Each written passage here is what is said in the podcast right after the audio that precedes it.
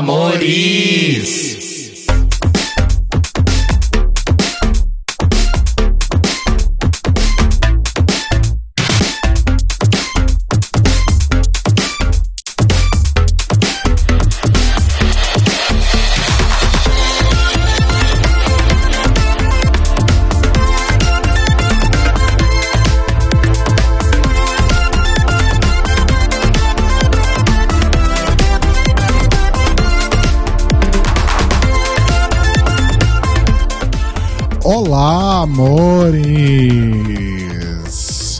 Hoje estamos aqui livres de energias ne- nefastas aqui ao, ao nosso redor, né?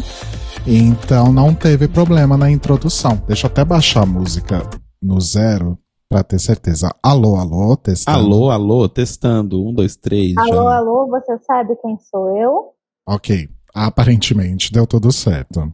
Alô, alô, graças a Deus. Estamos começando mais um The Library is Open, Mores. Hoje espero que com menos energia caótica e menos quedas de conexão e sabotagens internéticas. Sabotagens internéticas que inclusive poderia ser nome de um filme da VTube. Sim. Sabotagens internéticas. Enfim, eu sou o Rodrigo. Eu sou o Telo. Eu sou Luísa. E nós estamos aqui hoje para dar aí seguimento, andamento, prosseguimento à nossa cobertura da terceira temporada de Pose e da segunda temporada de Legendary On. Exato. On. Ó, Então estamos aqui para este momento. E Sim. Por enquanto, salvo aí alguma mudança que possa ocorrer ao longo do programa, os convidados são vocês do chat. Exatamente. Então, adoro fi- quando o chat participa, povo animado. Eu amo. Eu amo os LGBTs. GLS. É o chat que faz o programa, né, amores? Exatamente. LGBT! A gente, a gente basicamente fica aqui lendo o que o chat fala, a louca. Exatamente. Enfim, amores, então é isso. Acho que a gente já pode ir então para os nossos recadinhos de toda semana. Sim. Que fala recadinhos? Ah, o Andrei, do Mundo Freak. Ah, sim, recadinhos. Enfim, me, Recadinhos. me veio aí, me, me baixou esse encosto aqui de, de Mundo Freak. que é um encosto bom, né? É um encosto bom. É um encosto muito bom. Mores, vocês podem ouvir o The Libraries Open ao vivo toda segunda no YouTube, em youtube.com.br The Libraries Open Podcast, ou então na Twitch, twitch.tv barra Tlio Podcast. Na terça-feira, os episódios ficam disponíveis aí no, no seu streaming preferido, ficam disponíveis aqui no YouTube também. E você pode assinar o nosso feed e procurar a gente aí no seu agregador de podcasts preferido para ter a sua experiência aí personalizada, né? Exato. Personalizada no caso porque você que escolheu o app que você usa. Exato. Esse é o máximo de personalização no momento. Mas. Tá tendo. Se você gostar muito do nosso programa e quiser indicar ele para seus amiguinhos, faça isso. Indique para todo mundo que você conhece. E se além disso você puder e quiser ajudar a gente financeiramente, entra lá em apoia. Opa, apoia.se barra The Libraries Open e ajude a gente com a quantia que você conseguir. E se você gosta de nós e quer acompanhar nossos amigos que nós também gostamos muito, também gostam de nós, eu recomendo aqui para que assistam Drag Race, quer dizer, Draw Race no canal do Ops. Drag Box. Ó, tô, tô toda confundida hoje, gente. É, é o remédio. No caso, a, a amiga que gosta da gente é a RuPaul, é isso? Ah, é, claramente. Mas assistam o Draw Race no canal do Dragbox. Eu só fiz uma breve confusão. Ou assistam, sei lá, Drag Race no canal do Drawbox, não sei. Mas assistam a primeira temporada, se inscrevam para a segunda temporada, que está vindo aí, então muito importante lembrar disso. Assistam também o TNT Drag lá no canal da Desirê, que é o TNT Drag, que também foi coproduzido pela nossa amiguinha Dakota Monteiro. E se você gosta de Drag Race Down Under, e quer ouvir pessoas falando sobre isso, recomendo também o Glittercast e recomendo também o canal do Dragbox e da Dakota, que estão fazendo a cobertura dessa temporada maravilhosa. Estão passando aí por esse sofrimento, é. né, amores? Pois é. Aqui a gente chegou no, no episódio 2 e meio que foi isso. Parou. Entregou pra Deus. Enfim. Ah, desculpa, tava, tava engolindo meu pão sírio aqui com baba ganoush. Depois dessa falha no engano, vamos continuar. É, que mais que a gente tem de recado? Que a gente faz parte da rede LGBT Podcasters, a rede lusófona de podcasts LGBT, que você pode conhecer pelo site lgbtpodcasters.com.br e você pode também acompanhar a playlist dessa iniciativa lá no Spotify, que todo domingo lança aí os episódios, uma playlist com os episódios da semana de todos os podcasts participantes. E se você também é LGBT e se você também tem um podcast que também é LGBT, você também pode fazer parte entrando lá no site e ficando sabendo mais. Uhum. É isso? É isso. Exatamente. É sobre isso. É sobre isso, né? É sobre aço. Ai, desculpa, engasguei. Uh, a gente começou com Legendary oh, na semana passada.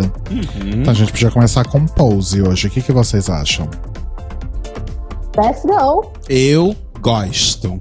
Lembrando que Pose é o episódio 4, né? Que foi exibido originalmente na semana passada. Exato. Né? No, não nesse domingo que acabou de passar, mas no anterior. E Legendary é o episódio 5, que foi exibido aí na última quinta-feira, tá? Então, se você não assistiu ainda, vale o aviso aí de que a gente vai falar de tudo, né, amores? Então. Spoiler alert. Qualquer coisa, dá um pause aí, assiste os episódios e volta. Mas lembrando sempre, é só importante lembrar que o The Libraries Up sai toda segunda e a gente não cobre o episódio que saiu ontem. Né, no caso, que saiu no último domingo, que a gente sabe que demora um pouquinho para todo mundo conseguir assistir e a gente não é louca, não é verdade? É. Nem eu consegui assistir o episódio de ontem ainda. Então, Nem assim, a gente. Aí, tá vendo? Então tá tudo bem. Então tá vamos lá, bem. amores. Vamos começar então com Pose.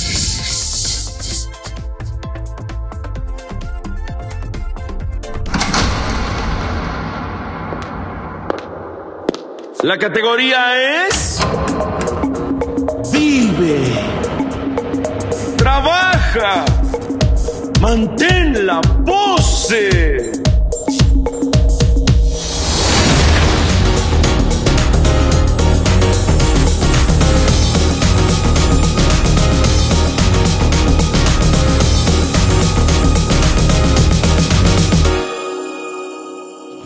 Mantendo la pose.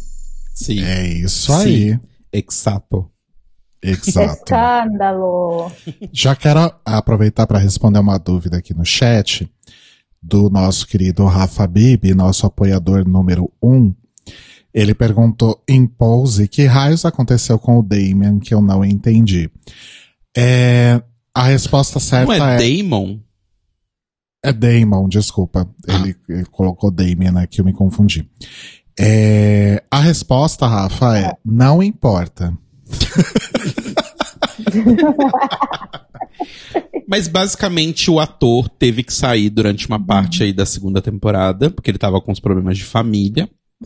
E meio que deram uma corrida ali na storyline dele, e aí não tem mais storyline para ele. Então, e destruíram o personagem. Basicamente ele virou um ex-alcoólatra ex-dançarino profissional, ou dançarino profissional, não sei. Ex-gatinha Miss Bumbum. Ex-gatinha Miss Bumbum e que agora é meio tilelê ali. Tinha aquele altarzinho dele com os incensos. Ele Detalhe. gostou da Madonna em Frozen e falou assim: é isso, tá aí. Cabala, legal. Detalhe que O- nunca mostrou esse problema dele com álcool, até onde me consta. Não, só contaram. Foi Só o contrário falaram. do show don't tell, é tell don't show. Exato. É aquele negócio, né? É aquilo. O drama de Damon Evangelista. Perdeu tudo. Perdeu tudo. Inclusive o seu tempo de tela. Voltou pra, Morando comuni- sabe-se lá onde. Voltou pra né? comunidade, ganhou só 40 mil. Damon Evangelista. Ai, gente. Mas vamos lá pro episódio 4 de Pose, que se chama Take Me to Church. Que é Né? aquela música. Take me to church. Que foi um episódio bem bonito, né? Sim. Uhum. Eu fiquei até um pouco surpreso, porque eu achei que o episódio passado, né, da Electra, talvez fosse o grande highlight da temporada, e não foi, né?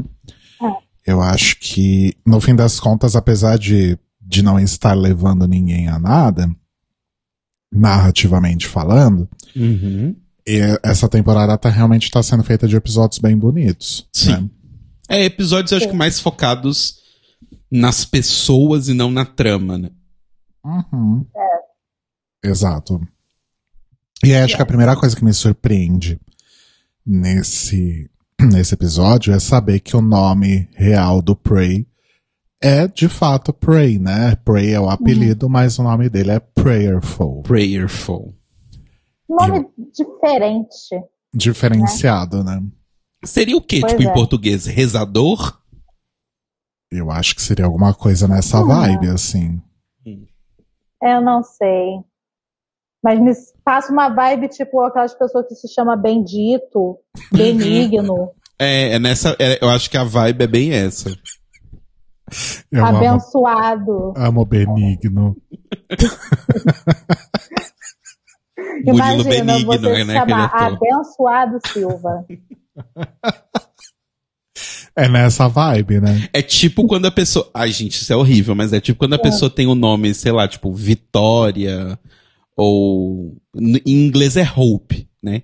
Toda criança que tem o nome nos Estados Unidos de Hope, no Brasil de Vitória, é porque ela foi achada no lixo, ou foi achada em algum lugar assim. Ai, que horror. E aí ela sobre. Mas é meio que isso. Toda criança que eles achavam, tipo, que o, o pai ou alguém, né, jog... tipo, deixou a criança num lugar, sempre botava o nome de Vitória na criança. Isso é tão, tipo, marcante, sabe? Não precisa. Nos Pois Estados é. Unidos é Hope. Vitória Ai, Camille, né? Que é a filha da, da Carla Pérez e do Alexandre Pires. Você acha que eu sei? Gente, falando nisso. Nossa, enfim, a gente já saiu completamente do episódio, gente. Então, pose foi isso. Eu queria comentar que a Sasha casou esse fim de semana, vocês viram? Sasha Caramba. da Xuxa ou a Sasha Drag? Sasha. Sasha Meneghel casou. Gente, A filha da Xuxa, a Xaxa. mas ela casou bem jovem, porque eu lembro da Sasha nascer com um grande evento. Será que eu tô Sim. falando uma grande merda? Peraí. Até eu, que sou mais velha que a Sasha. Casou, gente, com João Figueiredo. Pois é, ela casou, ela casou de. All-Star ainda. O pessoal ainda falou que foi a Gretchen que. A Gretchen que ditou a tendência, ela casou de All-Stars. Ah, claro, porque a Gretchen inventou isso. Sim. Mentira, quem inventou essa tendência foi minha amiga Thais Alves, que casou de All-Stars roxo, maravilhosa. Então fica aí a- o Trend Alert, casar de All-Star. Tô vendo a foto aqui do tal João Figueiredo, ele tem tipo 12 anos.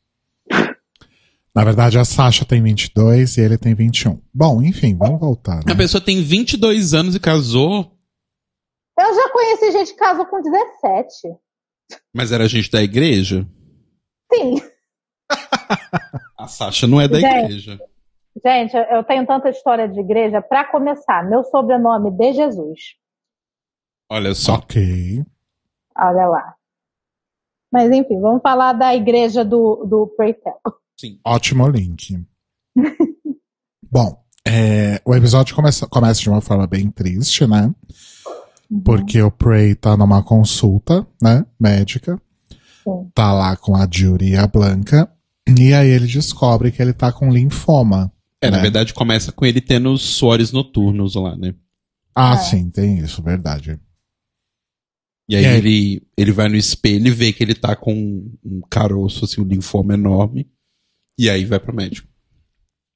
E aí ele descobre então que está com linfoma, que é um câncer no sangue, né? Uhum. E aí ele pergunta sobre as possibilidades de tratamento. A possibilidade de tratamento mais viável aí seria o, a quimioterapia, mas se ele fizer a quimioterapia, a imunidade dele vai cair muito. E como ele é HIV positivo, ele vai ficar ainda mais exposto aí a alguma infecção oportunista, né? Sim. Então não tem muito o que fazer, né? Ou ele vai morrer de câncer ou ele vai morrer de AIDS. Uhum. E aí o médico dá uma sentença aí de seis meses, né? Sim. E aí rola uma revolta, da, principalmente da Blanca e da Judy. E aí o Pretzel fala uma coisa ótima, tipo, gente, calma, eu não vou deixar nenhum homem branco definir, né, quanto tempo que eu tenho ou não. Tem né? homem branco usando sapatos horríveis. Mas vou fazer as pazes com isso, né? Isso vai acontecer. E eu vou aproveitar o tempo que eu tenho Uhum. pra, é, enfim, fazer algumas pazes aí com algumas pessoas aí na minha Sim. vida. né? Fechar páginas. E aí vem a minha pergunta, Luísa Lunática. Eu. O que você faria se você tivesse só seis meses de vida? Hum. Eu, eu acho que eu iria atrás da BBC para eles trazerem o comeback do Luna. Seria minha primeira prioridade.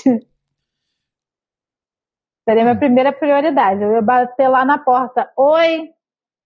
Olá, você é Blockberry Creative, né? Então, dá para vocês agilizar esse processo aí desse comeback? Porque eu quero assistir antes de morrer. Podia ser uma puta ferramenta de marketing pra eles, né? Tipo, Luna antecipa comeback para satisfazer fã que tem só seis meses de vida. Exatamente. Olha lá. Pareceu, pareceu uma manchete do, do Quebrando o Tabu. Aí depois vem o é sobre isso com o emoji de brilhinho e de arco-íris. Sim. E você, Telo? Hum. Uh. Nossa, eu não sei. Assim, eu tenho uma grande contenda da vida, que é com meu pai, mas ela é uma contenda que vai e volta, assim. Uhum. E, e ela chegou numa página muito boa, assim. A última conversa grande que tivemos sobre isso foi basicamente ele me perguntando tudo que ele tinha feito de merda, eu falando pra ele, jogando na cara dele, e ele me pedindo desculpa por todas essas coisas. Então foi ótimo. Olha só. Então eu não sei se eu tenho uma coisa, tipo, inacabada, sabe?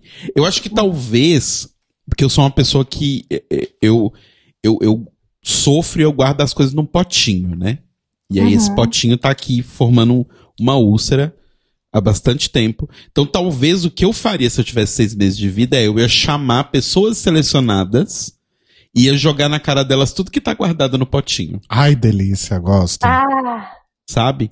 E numa vibe, não no tipo numa vibe de enfrentar a pessoa, sabe? Porque, Uhum. tipo, se a pessoa falar assim, se a pessoa tentar responder, tipo, ah, não, mas não sei. Eu falo, então, eu não importo com a sua opinião, daqui a seis meses eu tô debaixo da terra, então eu vou falar.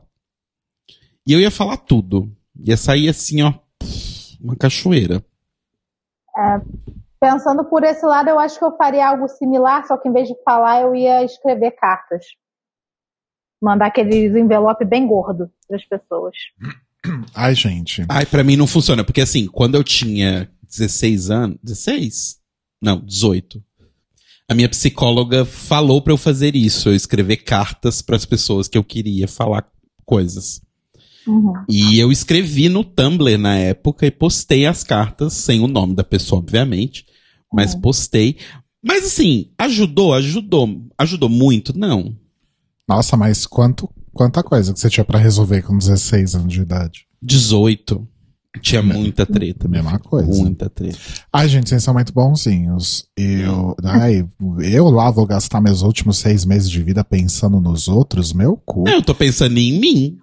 Pois Não, e é. assim, já tem aquela coisa, né? Que quando eu preciso falar uma coisa pra alguém, eu falo, né? Independente de eu estar no meu leito de morte. Então, por isso que eu sou uma Uhum. pessoa, inclusive, muito polêmica e um pouco odiada. Polêmica. Mas assim, Para, bafo. mas caguei, né?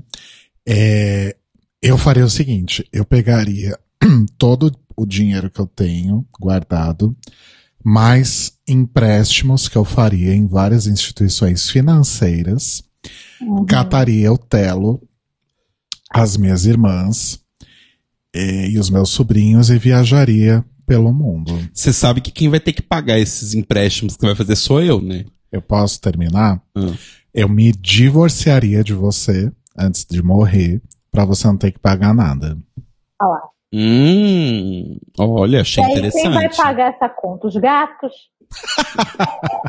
Mas achei interessante, até porque eu não ganho status de viúvo, porque eu acho pesado eu ser viúvo tão jovem. Inclusive, eu acho desnecessária a existência desse. Ai, desculpa, rotei. Eu acho desnecessária a existência desse estado civil. Por que, que depois que, que o seu parceiro, sua parceira, seu parceiro morre, você não pode voltar a ser solteiro? É por... Pois é. Então, mas tem um motivo. É porque no Brasil, o... os seus documentos são trocados, né? Do tipo, não, não RG e tal, mas do tipo, o documento seu com relação a nascimento e essas coisas, ele vai trocando. Então, por exemplo, você tem a sua certidão de nascimento. A partir do momento em que você casou, a sua certidão de nascimento ela não vale mais como um documento oficial. O seu documento oficial é a sua certidão de casamento. É, tem isso. E aí você morreu, a sua certidão de casamento não vale mais como um documento oficial. O que vale como um documento oficial é o seu certidão de óbito. Então, acho que é por isso, sabe? E a pessoa que era casada com você passa a valer o quê, então? Já que não. Ela vai ganhar um, um- é um, não é de óbito, obviamente, mas tem um nome, mas ela ganha um, ela ganha um documento lá que diz que ela era casada com fulano que morreu. Que absurdo.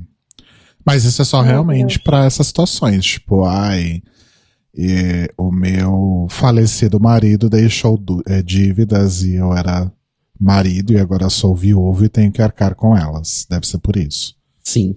Ah, e tem um, tem um ar um pouco aristocrata, falar, ah, eu sou viúvo. Sabe? Não, mas agora pensando por esse lado fica meio assim, né? Porque você pode se divorciar e evitar que o seu marido pague as suas dívidas, tenha que pagar as suas dívidas. E quem é filho? Você não pode se divorciar do pai. Pois é. Hum, ótimo ponto, Lu. É, pai tem que. Por os isso- filhos têm que pagar as dívidas. Sei bem, inclusive, Por minha isso família. que o negócio é, o, o plano é entrar no BBB, ganhar o prêmio, pagar as dívidas da minha mãe para não ter que pagar depois. Exato. Ou voltar pra comunidade só com 40 mil e fazer muito público. Nossa, tem um Pois negócio que eu precisava resolver antes se eu, se eu fosse morrer. Resolver o Hum. lance do apartamento da minha mãe. E é. Ai, o, Nossa. Mate- o Matheus pode resolver. Não, ele. pior que não, porque é, uma, é um loophole jurídico, assim, sabe? Do tipo, o negócio tá no meu nome, mas não tá Ah, no meu nome. é, é, eu, eu entendi. Não vou entrar nos pormenores, É, então. mas eu entendi. É porque basicamente assim, o negócio tá no meu nome, mas não tá no meu nome. Então se eu morrer no meio dessa bagunça, ninguém vai saber de quem é, vai ser uma confusão do caralho. Putz. Enfim, Mores, pose. Né? Pose. Seis meses. Voltando de- pra pose. seis meses de vida. É, e aí, então, ele vai lá acertar algumas contas, né? Começando lá com a família dele em Pittsburgh. É Pittsburgh, né? Eu não reparei se fala o lugar. Terra aí da drag queen Sharon Needles, né? É. A A abusadora? única, a única agulha que eu quero saber agora é a agulha da vacina. Exato. Oh, the rapist? Não, não, Not not that. É, enfim, E esse episódio foi muito bonito porque ele fala, né, sobre essa. Tem essa coisa realmente do, do acerto de contas, né? Essa coisa meio fúnebre, né? De você preparar aí a sua morte, né? Uhum. Você ter aí o relógio contando, né? Você saber exatamente o quanto falta aí no seu relógio. Mas ele tem uma coisa muito bonita também, que é uma coisa relacionada à fé, né? E quando eu estou falando de fé, eu não estou falando exatamente de religião, Exato. que é um outro grande tema aí do episódio, né? Sim, eu acho que o episódio ele é muito pra explicar que fé e religião são coisas que andam juntas, mas não são a mesma coisa. E, e ma- mais do que, acho que mais do que só fé, comunidade, né? Do tipo esse senso de somos parte de um grupo, é muito maior do que uma religião só. Sim. Exatamente. É, então tem todo aquele conflito, né, do Pretzel com a família e com a igreja, porque como ele diz em algum momento do, do episódio, a, a igreja, na verdade, o afastou, né? Uhum. Assim como a igreja faz também com centenas de jovens que chegam a Nova York todo ano, né? Uhum. E, e foi na igreja em que tudo começou e onde ele sofreu mais, né? Sim. E aí até, até, tipo, retornam o tema lá do padrasto dele que abusava dele, né? Sexualmente. E aquela coisa, todo mundo sabia, mas ninguém fazia nada. Por causa de igreja. Pois é. Não só igreja, né? Mas. É, acho que por causa de igreja e a mãe dele em particular, é, inclusive amei a mãe dele, apesar Uhum. de tudo, achei Uhum. fofa. É, a mãe dele, ela não queria correr o risco de botar o, o pai dele pra fora, né, o marido dela pra fora. Não era o pai porque- dele, era o padrasto.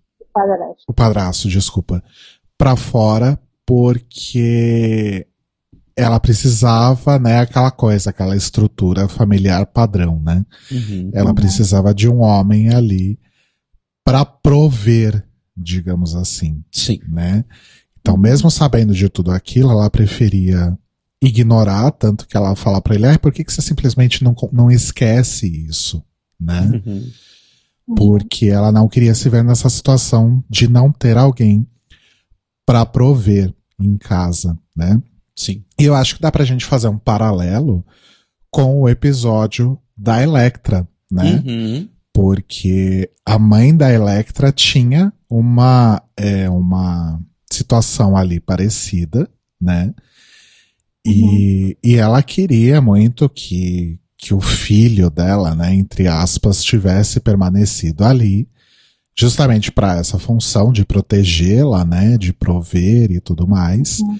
E ela não aceitava que fosse uma mulher, né? Tinha Uhum. que ser um homem, tinha que ser o filho dela, né? Sim. Aham. Então acho que dá pra fazer um bom paralelo com isso. O que, que vocês acham? Eu concordo.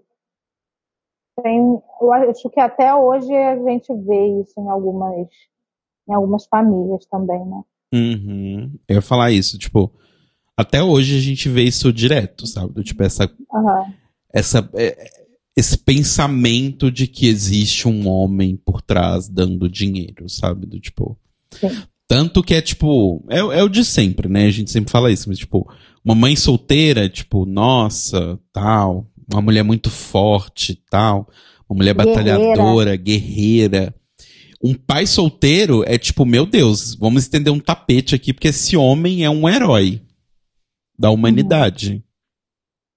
E é uma coisa que a gente vê também na, na mídia, né? Quando a gente vai assistir filme, novela, série, aí acontece, por exemplo, tem uma família lá, aí o pai morre ou deixa ou qualquer coisa do tipo, sempre viram pro filho, pro menino e falam: agora você é o homem da casa. Uhum. Esse próprio conceito do homem da casa, né? É. E, e eu acho muito louco, porque, tipo. Nos dois casos, né? Tanto da Electra quanto do Prey, eles nunca deixaram de ser essa pessoa, né? Do tipo, que tava ali disponível. O Prey meio que deu uma sumida e tal. Fala que ele não volta lá há 25 anos. Mas assim, a relação dele com, com as tias ali e a mãe era muito boa. Então não era uma coisa do tipo, ele saiu brigado, tipo no caso da Electra. Foi Aham. uma coisa do tipo. Preferiram não ter ele ali do que ter. Sabe? Eu acho que talvez em alguns pontos pode, pode até ser pior, sabe? Que é do Uhum. tipo. Não é que as pessoas brigaram e te expulsaram. Não, as pessoas só preferem que você não esteja ali, porque isso causa problemas. Pois é, Então é bem, bem pesado. Nossa, assim. bem triste, né? é triste. Um ponto bastante interessante aí em relação a esse episódio é que a gente tem aí essa, essa sentença aí, né, do, do Braytel Uhum. e essa, essa, esse episódio sai aí na mesma semana em que o Billy Porter declarou publicamente que é HIV positivo há 14 anos. Sim. Né? Uhum. E uma das coisas que ele falou no, no, no statement dele Uhum. é que ele justamente fez esse outing aí porque, é, enfim, a gente tá vendo aí em Pose toda essa situação relacionada aos, às pessoas que eram HIV positivo nos anos 90, 80, 90, que as pessoas estavam ali morrendo, né? Uhum. Com essas sentenças de morte, pelo menos. Uhum. E, e ele tá aí vivendo super bem, né? Sim. E, então acho que foi interessante, foi bom, na verdade, ele fazer esse esse outing, digamos assim, nesse momento também, né? Uhum. Porque é importante mostrar, né, que existe uma evolução, existe realmente essa essa coisa das pessoas HIV positivo realmente é, terem a possibilidade nos dias de hoje de fazer um tratamento e de ter uma vida normal, né? Sim. De poder seguir aí se relacionando com outras pessoas e para romper um pouco desse estigma que fica ainda hoje, né? De que a Sim. pessoa com HIV é uma pessoa doente, fadada a morrer a qualquer momento. Sim. É porque eu, eu não sei se a Lu chegou a pegar isso, mas assim, a gente, criança do, do- Uhum. dos anos 80, 90 ali, você, uma pessoa falar, tipo, ah, a pessoa tem HIV, é tipo assim, a pessoa está andando com, basicamente, arrastando o caixão dela pelo chão. Tipo, todo mundo olha e a pessoa está pronta, a pessoa pode estar como ela esteja, assim, mas a pessoa está pronta para morrer nos olhos de todo mundo. E, e isso é muito bom porque, tipo, as coisas realmente mudaram, sabe? E as pessoas eu acho que não sabem. A gente fala muito de, de pessoas fora da comunidade e tal, mas até pessoas dentro da comunidade não sabem, sabe? Por exemplo, Rodrigo toma três remédios para pressão todo dia. Mais um para colesterol. Exato. Tem um amigo nosso que tem HIV e, tipo, ele toma menos remédios que o Rodrigo, é muito mais saudável que o Rodrigo e tá bem saço. Exatamente. Sabe? Do tipo, Eu, de fato, sou uma pessoa que pode morrer amanhã, né? que horror. E, e eu não, não convivo com o HIV. Né? Exato. Eu tenho uma doença crônica que é bastante perigosa, sabe? Enfim. Uhum. E é, é, é complicado, né, que as pessoas não consigam entender isso, né? É porque eu acho que as pessoas botaram o HIV na mesma caixinha que elas botam coisas tipo câncer. Sabe? É. Porque câncer é uma doença que tem tratamento. Hoje em dia, eu não sei se já virou a chave, tipo, mais da metade das pessoas que, que são diagnosticadas com câncer são curadas, mas assim, câncer não é mais um diagnóstico de morte, sabe? Não, não, Uhum. não é, não é mais isso. Tipo, todo mundo que, que conhece alguém, pelo menos uma pessoa que teve câncer e que ficou bem depois e tal. Só que eu acho que como é uma doença que fez muita gente da nossa geração, da geração dos nossos pais morrer, existe essa caixinha meio que a sociedade colocou de doenças impensáveis, vamos colocar assim, sabe? Que é do tipo, falou que a pessoa tem essa doença, ela vai morrer e é um ponto, e isso está definido, assim. Então eu acho que a gente, como sociedade, a gente meio que botou a AIDS e o HIV nessa caixa e deixa lá. E a gente é tão preso a essa caixa que quando aparecem perfis de pessoas que vivem com HIV e são abertas sobre isso, tipo Gabriel Estrela, sabe, outras pessoas que fazem canal de YouTube, fazem um monte de coisa. Algumas pessoas acham um absurdo falando que essa pessoa tá vanglori vanglorizando o HIV, sabe? Uhum. Sendo que, tipo, não, gente. Ele só tá, tipo, vivendo a vida dele, sabe? Do, tipo, da mesma forma que uma blogueira que tem, sei lá, diabetes ia falar sobre isso em intervalos enquanto ela tá falando sobre maquiagem. Ele é um blogueiro e ele fala sobre HIV, que é uma doença que ele tem. Sabe? Um vírus que ele carrega, não é nenhuma doença. Um vírus que ele carrega no corpo dele e que tá indetectável e que ele vive muito bem sobre isso. Mas a gente tem tanto esse medo entre- entrelaçado na gente que parece que é do tipo, ah, ele tá, vanglori tá vanglorizando isso, sabe? E tipo, Uhum. não, não tem nada a ver, sabe? É meio bizarro. Pois é. É, Enfim. exato. E aí, o Billy, sim, o Billy, a louca, O, o Brent. o Preytel, o Preytel. É que é sou íntima, eu chamo pelo nome do ator, eu sou amigaço, né? Ai, meu pai. Ai, meu Deus. Gente, desculpa, mas é porque é assim. Eu sou muito doida. Enfim. Pelo É, lunática. Pelo lunática de falha no engano. o, eu ia falar o Billy de novo. O Breitel encontra então com a mãe, com a tia Latrice, que é a tia da igreja, né? E eu falhei aqui, não escrevi o nome da outra tia. Alguém lembra? Ai, pera. Que é a tia legal, né? Sim. Sempre tem a tia legal, gente. Sempre.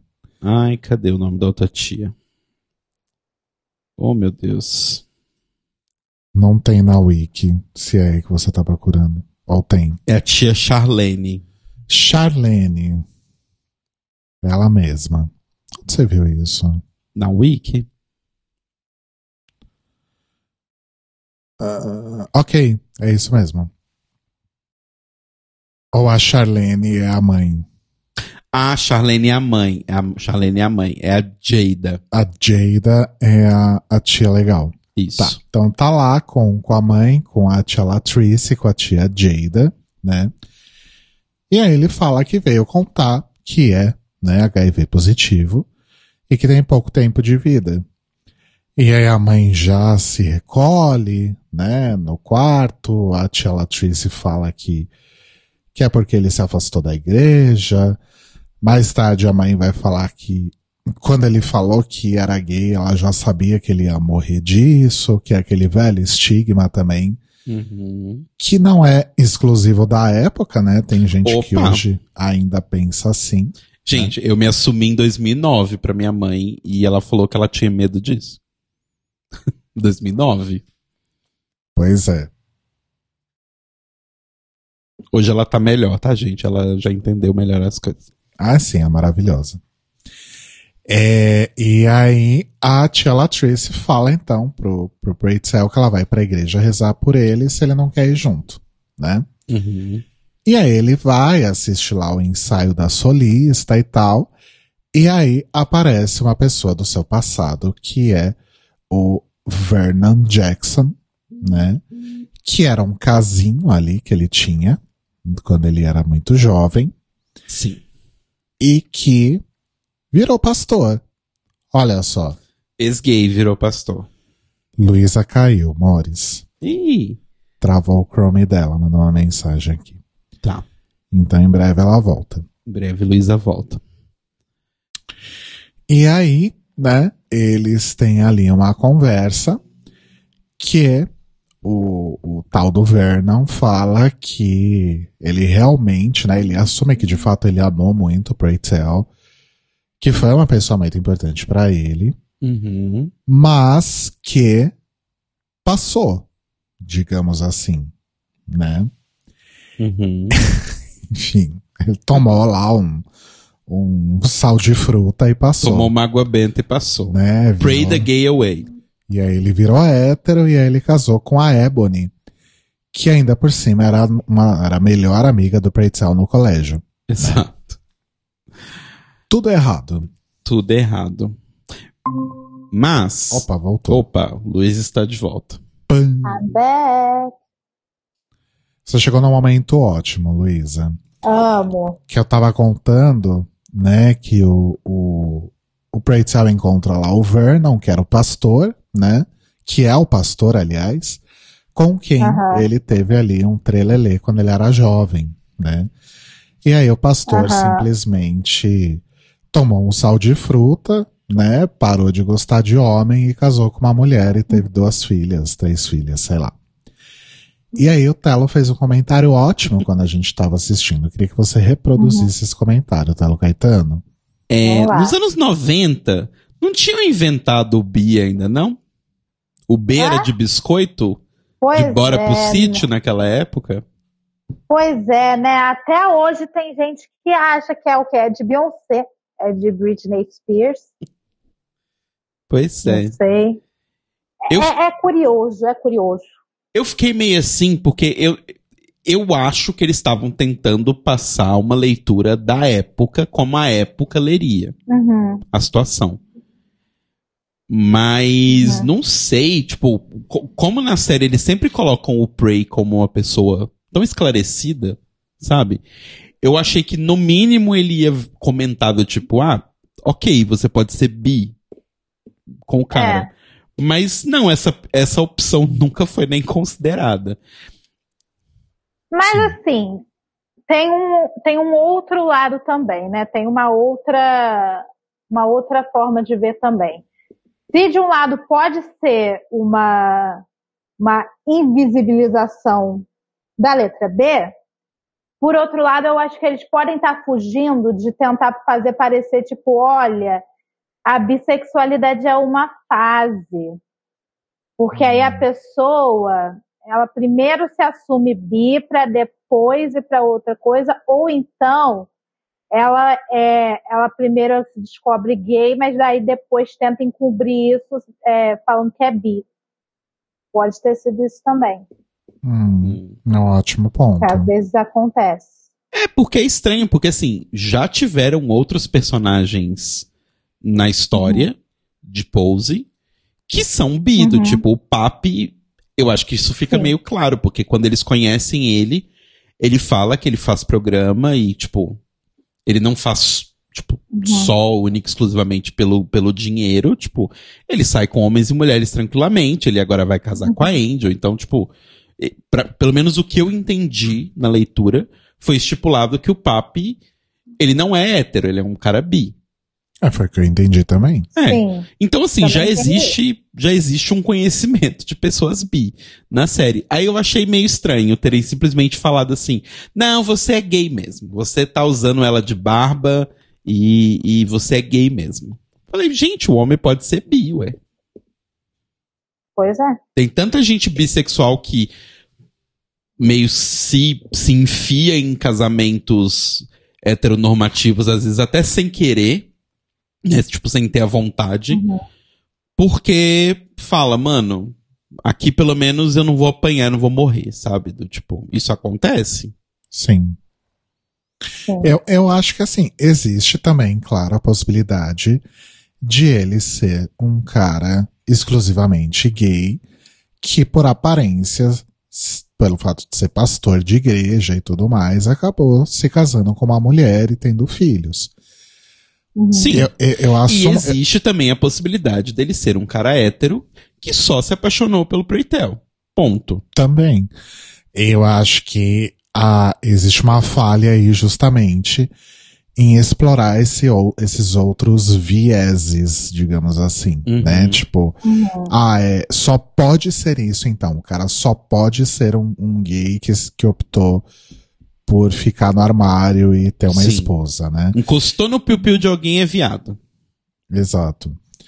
É, e isso não é uma coisa exclusiva de pose, né? O, o, o Rafa Bibi até comentou aqui no chat, né? De os seriados empurrarem um ex-gay, entre aspas, né? Sem contar com a possibilidade do cara ser bi. Né? Uhum. Pois é, isso me lembra muito aquela, aquelas imagens que hoje em dia o pessoal usa como meme, porque eu acho que isso rola até hoje, na verdade, mas teve uma época que eu via muito, é, tipo, grande culto na igreja fulano de tal, com o missionário, presbítero, pastor, whatever, que é, está dando seu testemunho como ex-homossexual. Uhum. Aí isso me lembra essas imagens, que era sempre uma pessoa com a camisetinha escrito ex-homossexual. Pois é. E falando nisso, gente, tem uma teoria, já que a gente estava falando das crianças também, Hum, o- os filhos do, do, do- do pastor, tem uma teoria que eu vi rolando no Twitter e que depois de ver algumas outras coisas, a.k.a. a FIC da Tio Crente, eu estou cada vez mais acreditando nessa teoria, que é a seguinte. Não existe filha de pastor hétero. Não existe. Aquela garotinha lá recita a Bíblia de trás para frente. Quando crescer, não é hétero, gente, com certeza. Deviam fazer uma história só dela agora pra, pra gente ver. Não existe filha de pastor hétero. Justo. Para mais, para mais informações, fique da Tio Crente. Leiam a fic da tio crente. Ai, meu Deus. Bom, e aí, né, né, eles têm esse papo aí na igreja. E aí o, o pastor chama o Preitzel pra ir jantar na casa dele e tal. E aí ele vai, né? Uhum. E aí ele, enfim, tá lá tendo jantar e tal, não sei o quê. E o pastor atende um telefonema e ele precisa sair pra dar, sei lá, é extrema-unção que chama? Não sei se isso é só da igreja católica É, ortodoxa romana, sei lá o nome. Ou se na presbiteriana também tem isso. Enfim, deve ter. ele Eu lá, não sei, mas na FIC da Tio Crente, o, o pai da, da Tio vai também fazer isso daí. Então, assim. E ele é pastor, no caso, Aí, também. Então temos mais uma prova. Aí, aí, não existe filho de pastor hétero. Tá, deve ser alguma coisa parecida. Dá umas palavras É. ali de conforto, né? É. Pra uma tia lá, uma moça, uma, sei lá, que tá nas últimas, né? Uhum. E aí o Pretel fica lá com a. Esqueci o nome da garota. Ebony. Ebony. Ah, Ebony. Muito bonita a Ebony, inclusive. Sim, chiquérrima. Sim. Ah, e, enfim, ele fala, ai, me espera aí que eu já venho. Vou lá falar um tchau pra morta e já volto. e aí. Ai, que horror. Bom. Pretel fica lá, né, com a, com a Ebony. E papo vai, papo vem, eles chegam nesse ponto, né? E o Pretel fica querendo esfregar na cara dela que ela casou com um cara gay, né? Uhum. Fica ali forçando aquela barra, né? Sim. É, enfim. E aí a, tem um quadrinho ali com uma imagem de Jesus na parede. E ela aponta e fala: Ah, o que, que você vê ali? Né? E ele fala: ah, Eu vejo que mesmo nas igrejas negras, um homem branco de sandália é venerado. Alguma coisa assim. né? E aí ela vem com aquele papo de, ai, sei lá, resiliência, essas coisas que esse povo fala. Ela meio que faz uma Ai. sugestão pra ele dar uma esquentada no marido dela pra depois ele ir lá e dar o crown, né? Ou foi só eu Não, que li esse, eu- eu esse não- eu contexto? não- Eu não, li isso. Hum.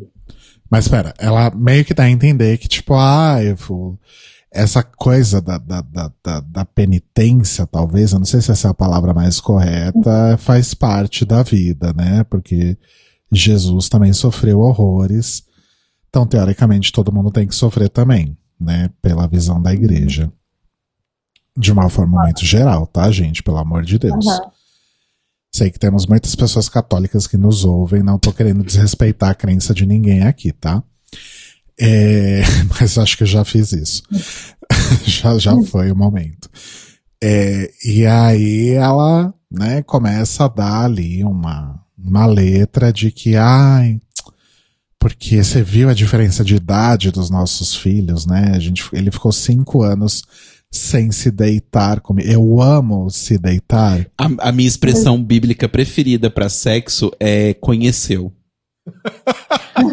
Porque na Bíblia é muito assim: Fulano conheceu sua esposa. Aí, versículo seguinte: tiveram três filhos. Então, conhecer biblicamente. Exato. Ai, meu Deus. E aí ela meio que começa a jogar essa tal, joga um verde aqui, um verde ali. E o Pretzel cata, né? Que ela tava pedindo ali umas dicas. Né? Então, olha só como eu sou uma cabeça muito sexual, né? Eu super entendi que ela pediu pro Preitel dar uma esquentada na marmita pra depois ela ir lá e comer. Ai, não, eu não li isso. O que, que você acha, Lu? Eu também não entendi isso, não. Eu acho que ela simplesmente estava pedindo para ele para dar algumas dicas, algumas ideias, fazer aquele vídeo. Oi, meninas, então, no vídeo de hoje eu vou ensinar você. Enfim. Como Pra esquentar o seu marido. Pois é. Entendi. Talvez eu seja uma mente muito, muito sexual. Acho E aí foi isso que eu entendi, na verdade. E ainda tem o fato, não sei se vocês chegaram a falar, que ela era a melhor amiga do Preitel na época de escola. Uhum. Sim. Então ela sabia de, tipo, tudo que tinha rolado. É verdade. Isso a gente não falou. Ela O Rafa falou aqui no chat. Ela queria pedir dicas de como satisfazer o marido. Tipo, como eu faço um fio terra? É, é, acho que a vibe é essa. Lambuza todo É. o dedo, lambuza o ânus. Vibe correta. É, isso Encostou, contraiu, relaxou. Ai, que susto. aí. De onde é isso mesmo? Ah, é um vídeo de uma sexóloga. Era o vídeo. do- Ai, é verdade. Ai, que susto! Amo. Ai. Ai, Brasil. É, enfim, e aí o, o, o Pretzel sai, né? Tá. Pretzel também tava querendo ali alguma coisa, né? Enfim. Uhum. E aí E a sai. mãe dele falou antes: você não vá estragar as coisas na casa do pastor. Exato. Olha lá. Porque é isso que as pessoas acham que os gays fazem, né? Uhum. E aí os gays, os gays vão lá e faz o quê? Exatamente isso, né? Enfim. Ele não fez nada, quem fez foi o pastor. Ó, Pois é, né? O, o Matheus aqui no chat também entendeu que, que ela também tava dando ali uma ideia pra ele fazer o marido dela. Aí, viu, Matheus, nós mesmos, Safadas Unidas. Olha lá. Amo. E aí o Prey tá lá esperando, chega o pastor e eles vão dar uma volta ali na praça, na pracinha, né? E aí o pastor. pra quem vem de cidade pequena ou de cidade do interior, sabe que é onde as coisas acontecem. Uhum. Ai, tá pegando, Ah, praça. tá pegando meu pão sírio aqui. Gente, nem é pão sírio, é rapidez. Eu não sei o que eu tô falando que isso aqui é um pão sírio. Isso aqui tá muito longe de um. É de um porque pão a sírio. boca fala do que o coração está cheio. Aí um pão, um pão sírio de verdade hoje ia bem. Enfim. Você está com saudade de um pão sírio.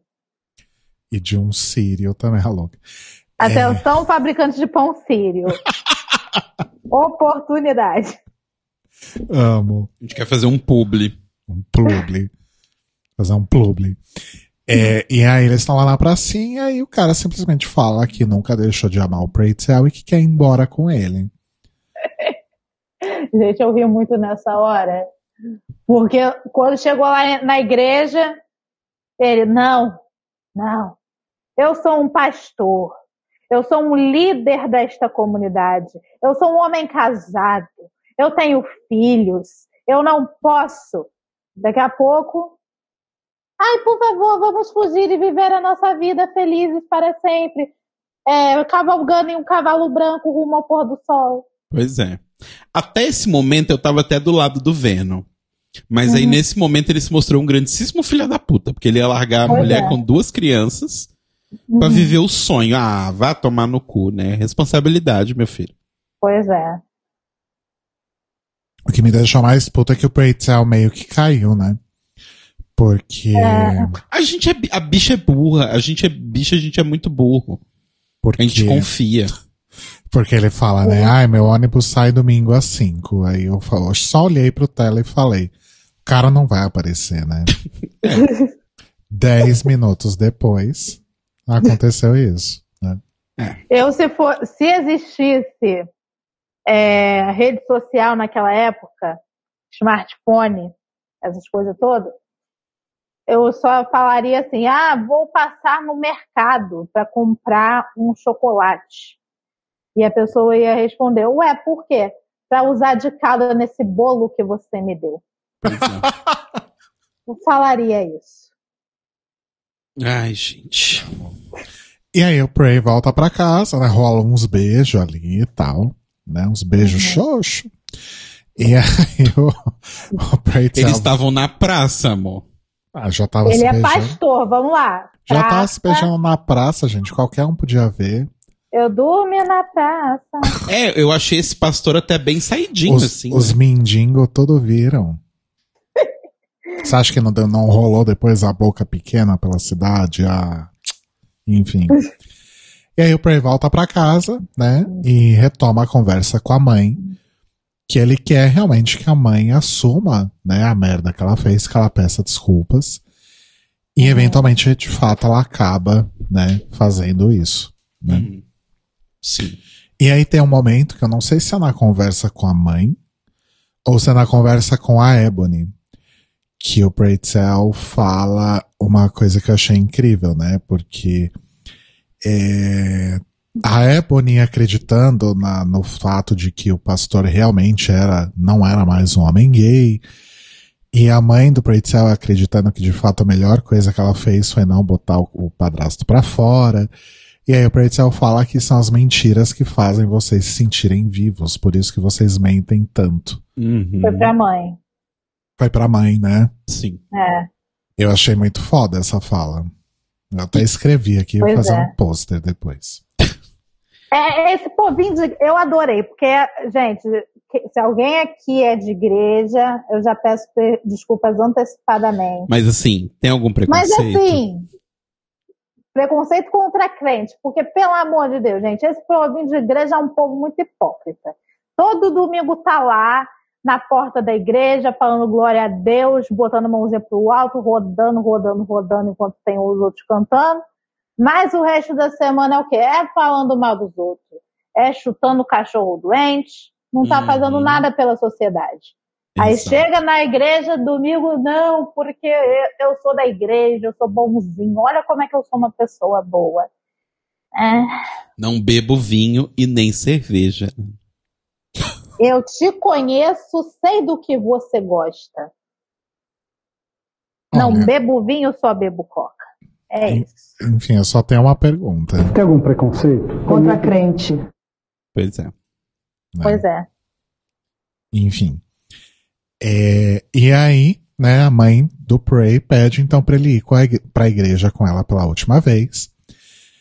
E aí ele chega lá no, no serviço, né? Eles chamam a missa de serviço. Acho chique. Silvius. E aí a tia Latrice chama ele lá pra cantar uma canção, né? Uhum. Uhum. E aí, Billy a Potter, tem- mais uma vez, maravilhoso. E aí a gente tem Billy Porter maravilhoso de novo arrasando aí no gogó, né? E talvez seja bom a gente guardar esse momento, porque talvez seja a última vez que a gente vê Pray Tell, não o Billy Porter, e sim o Pray Tell, É. cantando, né? E foi uma cena muito bonita. Eu quase dei uma Sim. choradinha aqui. E entra numa coisa que, que é realmente, né? As músicas gospel são legais, são bonitas. O que estraga é realmente o, o fã-clube ali, né? Pois é. E isso pode ser dito de vários artistas, inclusive. Sim. Exato. Pois é, mas Hum. se não fosse esse, nesse gospel é, raiz aí, né? Do, americano tal, da, da galera da igreja, a gente não teria R&B, a gente não teria Sim. soul music, a gente não teria Beyoncé, gente. Exato. Começa por aí, Exato. né? Exatamente. Não tem... Então, estou aqui retirando meu preconceito contra crente, deixando apenas com preconceito contra crente. Um outro tipo de crente, né? Uma Exato. nova mulher. Mas ah, eu achei bem bonita a cena. Achei bem, bem, bem bonita. E pra mim essa cena muito, tipo, fecha esse tema que pra mim foi do episódio, sabe? É tipo, a igreja naquele contexto ela é muito mais comunidade do que fé, É, sabe? Ela é muito mais é. sobre aquelas pessoas. Alô? Oi, oi. Oi. Estamos te ouvindo. Ih, Voltou, acho que ela tá. voltou. Voltou, Voltou? voltou. Voltou? Mas eu acho que naquele contexto a igreja ela é muito mais sobre o sentimento de comunidade daquelas pessoas juntas do que a religião em si, pecado. uma travada, eu fiquei. Ah, pronto, lá vem. Mas eu gostei bastante dessa cena, achei bem bonita. Eu achei muito foda. Achei muito, muito bonita. E acho que é, é isso que você falou. É, é, é sobre isso, né? Eu acho que as pessoas tentam empurrar tanto os dogmas da igreja, né? Que elas esquecem do principal. Uhum. Elas esquecem do mais importante, que é a fé, né? No fim das contas, as pessoas Uhum. deveriam se reunir e criar essa comunidade dessa forma, é, em, não sei se necessariamente em prol da fé, mas tendo como ponto comum a fé, pronto, né? Uhum. E não, ai, porque na Bíblia tá escrito isso e é errado fazer aquilo e ai, você não pode ser gay porque você vai, não vai pro céu, sabe? Uhum. Deveria ser muito É. mais do que isso. E as pessoas reduzem uma coisa tão pequena, tão, tão terrena, né? Uhum. É terrena e Sim. sem sentido, né? Porque, tipo. Hum. É, é um livro escrito, teoricamente, há 3 mil anos atrás, sabe? O que que esse livro diz sobre hoje? Pouquíssima coisa. Pois Exato. é. Bom, Enfim. e E, aí, pra- assim, a- hum, fa- falando sobre isso de igreja e dos dogmas e tudo mais, às vezes eu fico pensando no trabalho que eu vou ter com o meu irmão. Eu tenho um irmão de 5 anos e a mãe dele é evangélica. Só que a criança, eu passei esse a tarde desse domingo com ele, a criança já tá toda, sabe, ai, porque não pode fazer isso, porque isso não é de Deus. Esse bicho não é de Deus, esse negócio não é de Deus. Eu fico, gente, a criança só tem 5 anos. Era para ele estar vendo Ben 10 comendo terra. Uhum. Mas não. Ele tá, ele tá tentando me evangelizar. Eu acho que se o plano da minha madrasta der certo, no futuro, se ele tiver uma filha, vai ser filha de pastor. Putz. Isso Olha- é foda, né? é que eu não sei, né? Eu cresci numa Uhum. família católica, não numa família evangélica. E eu não, não sei se é exatamente o mesmo lugar de fala. E também minha família não era tão católica assim. Mas se depender do, do meu exemplo, é uma coisa que meio que passa, sabe? É, quando eu tinha lá meus 10, 11, 12 anos, eu ia na igreja, Uhum. tipo, toda semana. É, fiz primeira comunhão, sabe? Fiz as aulas de catecismo, me dedicava, lia a Bíblia. Mas foi fogo de palha, assim, tipo, nem a crisma, que é tipo dois, três anos depois da primeira comunhão, se eu não me engano, eu já não fiz. Então, tipo, passou, sabe? Uhum. Eu descobri que, na verdade, eu gostava da igreja por causa da, da música, Sim. no fim das contas. Sim. Tanto que eu fiz aula de piano com a organista da igreja. Uhum. Ela que me deu aula de, de piano. É, E eu não sei tocar piano direito até hoje, então não façam aula de piano com a organista da igreja, tá? Mas é muito esse lance de comunidade, né? Tipo, eu ia pra igreja Aham. quando eu era mais jovem pra encontrar meus amigos da escola. É, tem isso. Porque era um Uhum. horário que eu sabia que eu ia encontrar quase todo mundo da escola. E que É. não ia ser durante a aula, a gente ia poder conversar, a gente ia poder ficar rindo. Tanto que assim, eu não ia pra missa, eu ia pra ficar na porta da igreja conversando com todo mundo e tal. Fumando maconha. Não, não fumava maconha. Mas assim, eu, eu, eu as pessoas do, do, do. Milionários me, me viam como, tipo, um monstro, né? Porque Era as duas, os dois filhos afeminados da mulher desquitada. E os, nenhum dos dois fez primeira comunhão, nenhum dos dois fez crisma. Então a gente era uma família bem observada, assim, do bairro. Já eu era do coral da igreja. Olha só. Então, eu fui de coral de igreja crente. Porque teve uma época que a minha Então. mãe cismou que ela queria ser crente. A minha mãe nunca teve religião Então. de nada. E aí ela cismou, botou na cabeça que ela ia virar crente. E aí eu fui do Crianças com Jesus. É. A minha mãe, quando ela entrou nessa igreja evangélica, eu queria estar mais perto da minha mãe. Aí eu ficava indo com ela. E eu, nossa, as criancinhas cantando coral, quero fazer parte. Aí entrei pro coral da igreja. E depois eu queria entrar pra coisa de dança da igreja. Só que aí, ainda bem que eu desisti, né? Porque, meu Deus. Pois é. E ainda bem que eu parei de frequentar a igreja, porque logo que eu parei de frequentar, entrou um padre tão gostoso na, na igreja do bairro. que se eu tivesse continuado frequentando, ia dar ruim, não- sei.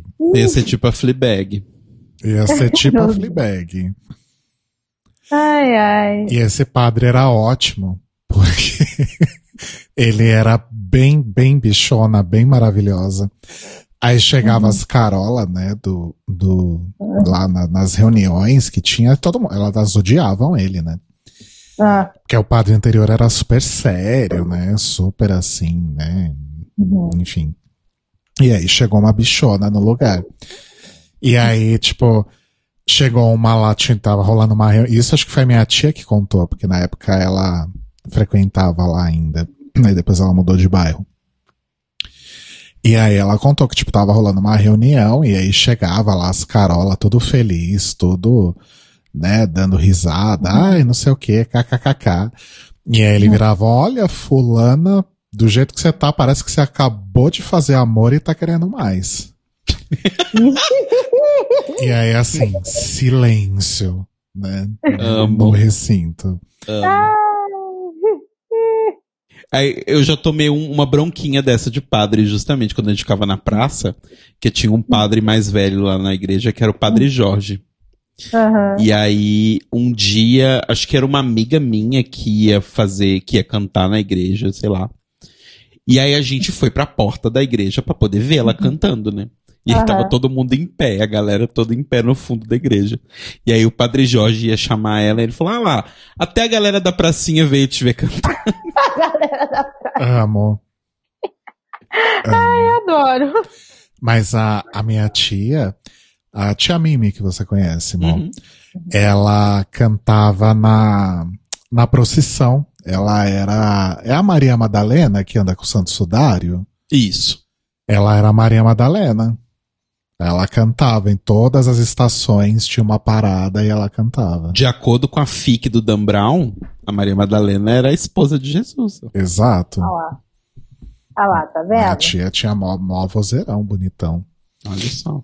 Enfim, e uma vez eu fui apóstolo na, na, na, na, na, No na, fe- na festa da Páscoa, sei lá, na, na Sexta-feira Santa, eu fui apóstolo e o padre lavou meu pé. Enfim. Olha.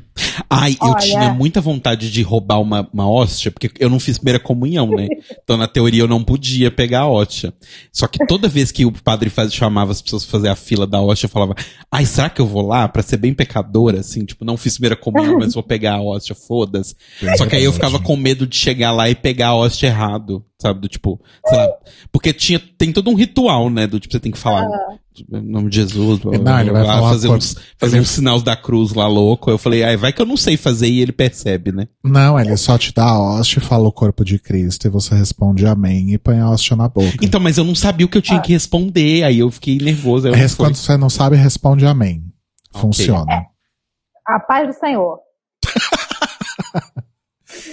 Ai, Ai, e, e essa conversa tá me trazendo lembranças, cara. Eu já fui, eu já fui formiguinha do esmilinguido no coral da igreja. Não, pera, pera, pera, pera, pera, pera, pera. já fui formiguinha do esmilinguido no coral da igreja. E isso que o Telo falou de ir lá sem ter se batizado para pegar a hóstia me lembrou uma situação que não é de igreja, mas que eu senti uma vibe parecida, que foi na minha formatura do ensino médio. Teve um colega meu que ele não tinha contratado a, a formatura, então ele estava sem beca. Porém, a gente convidou ele para sentar perto da gente na hora da colação de grau. Aí tem aquela parte, né, que vão chamar os, os formandos para ir lá receber. Acabaram chamando o nome do menino, né, porque ele era formando. Uhum. Daí ele me sobe no coisa sem beca, sem nada. Meu Sim, Deus. momentos. Eu achei aquilo o máximo. Ah, gente, quebrar as regras é pra isso, sabe? Eu acho. É sobre Regras isso. né? injustas nasceram para serem quebradas. Exato. É sobre isso. E aí o episódio, então, termina com o Prey ali rezando e né, fazendo um, um almocinho ali com a família. Ah, e tem uma coisa muito legal também antes dele ir embora, Ah. que a, a tia fofa, ela dá uma procuração pra ele assinar, né? Uhum. porque, enfim, quem teoricamente vai é, conduzir todo o processo aí de, de sepultamento e etc., vai ser Blanca e família, né? Só que eles não são família, Exato. né? E como a gente viu na segunda temporada, quando aquele episódio que mostra Staten Island lá, várias pessoas eram enterradas como indigentes, né? Uhum. Porque Sim. ninguém sabia quem era a família, então, tipo, ela queria impedir que isso acontecesse com ele. Eu achei fofo. Sim. Sim. Foi bem fofo. Essa a- tia é minha tia favorita. Sim. E essa cena também no final deles, dos evangelistas jantando e o Prey fazendo uma oração, eu acho que é meio que o fechamento justamente do tema que eu comentei, que é tipo. É muito mais que a religião. É a comunhão daquelas pessoas, seja onde for, pelo Uhum. motivo que seja, sabe? Sim. Sim. É, uma última coisa antes de terminar, é, deu pra todo mundo entender, né? Mas eu não sei até que ponto isso ficou muito jogado, porque a última vez que o Pretzel apareceu, ele tinha ido pra rehab. Então a gente entende que deu tudo certo, ele já saiu da rehab e tá Uhum. tudo bem Sim. né? Mas fico pensando se não foi um pouco perdido esse, esse link aí. É, tá mais entrecortado o tempo, né? Entre Uhum. as coisas. Mais uma vez, características de Ryan Murphy. É. Então, Ryan Murphy. Aliás, Ryan gente, Murphy. nome da tia legal. A tia legal era Jada. Tia É, legal era a isso. Tia Jada Jada. Essence Hall, ela mesma. Tia Jada. E a tia chata era a Latrice Royale. Isso. É isso? É isso. Vamos para Legendary? É isso. É Let's sobre isso, go. né? Então, vamos lá. Said you wanna be a legend, or a statement, a statement, or a star, a star, a star. Said you wanna be a legend, We're legendary, legendary. I'm so, uh, all I really wanna be is an icon or a statement. No, it's legendary, uh, legendary, legendary. I'm legendary, legendary, and I really wanna be. Ó.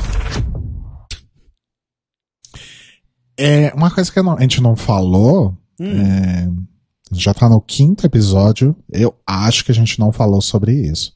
Hum. Mas ficou muito legal o lance das casas fazendo previously, contando o que aconteceu no episódio Ah, anterior. sim. Achei fofo. Achei fofo também. A gente não tinha comentado mesmo. Pois é.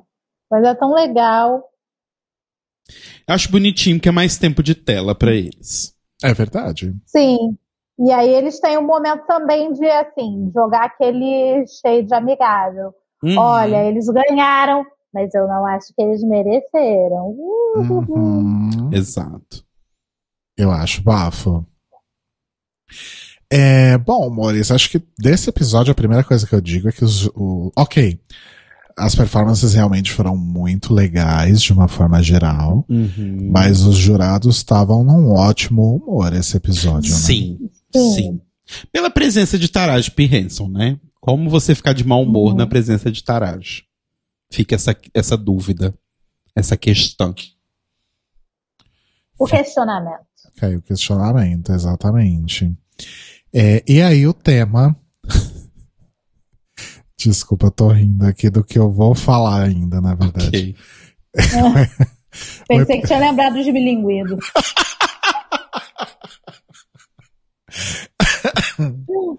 Ai, Luísa, sério, você tinha que escrever um livro. Por favor. Ai, meu pai.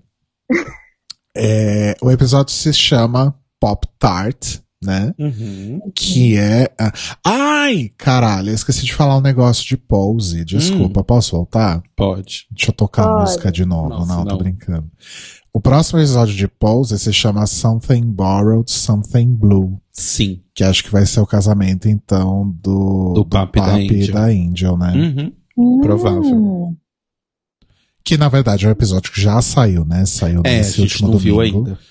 Não vimos ainda, mas semana que vem falaremos sobre ele. Deixa eu pôr a música de Legendary de novo e a gente Ah, meu volta. Deus do céu. É, enfim, e aí o episódio chama Pop Tart, que é aí um, um, um- trocadilho, né? Trocadalho. Que é o Pop Tart é um, é um doce, né? Uma sobremesa, até onde eu sei. É o tart, é uma sobremesa. E aí, o. Não, mas acho que tem um doce que chama Pop Tart, se É? eu não me engano. Um desses doces industrializados aí, americanos. Sim, Hum, Quer dizer, estadunidenses, né? Porque americanos somos todos. exatamente. Militou, hein? Militou toda. É sobre isso. Sempre siderúrgica. É, enfim, e aí era. O tema era pop art, né? E aí na legenda tava pop feminino.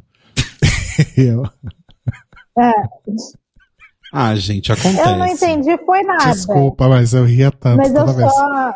Toda vez que aparecia pop feminino, eu ria. Ah. Você ia falar alguma coisa, Lu?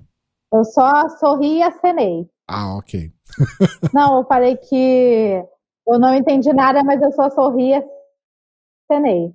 Entendi. Ó, o Rafa falou aqui pra gente, Pop Tart é uma bolacha toda melada que vai na torradeira.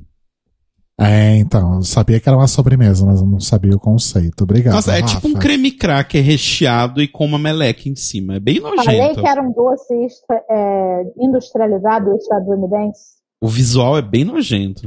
Olha, mas pelo menos ele tem uma coisa que falta no creme cracker, que é um chocolatinho, né? Depende. Alguns diriam que a vantagem do creme cracker é que ele não tem nada, porque aí você pode acompanhar ele tanto com coisas doces quanto com coisas salgadas. Olha aí. Olha aí. Pois é, fica aí.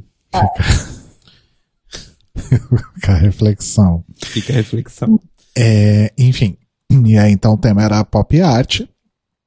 E a gente teve, então, a Taraji P. Henson, como o Telo já falou, sobre como guest judge. E a categoria. É, bom, a gente teve um ball, né? Com, Uhum. a, com o desfile é, de house production, né? Sim. Que era misturar, o tema era misturar Vogue com hip hop, né? Exato. O hip hop. E com Sim. pop art. e com pop art. E aí depois Tem tinha. trazer isso na, estética lá da, dos looks e tal. Isso.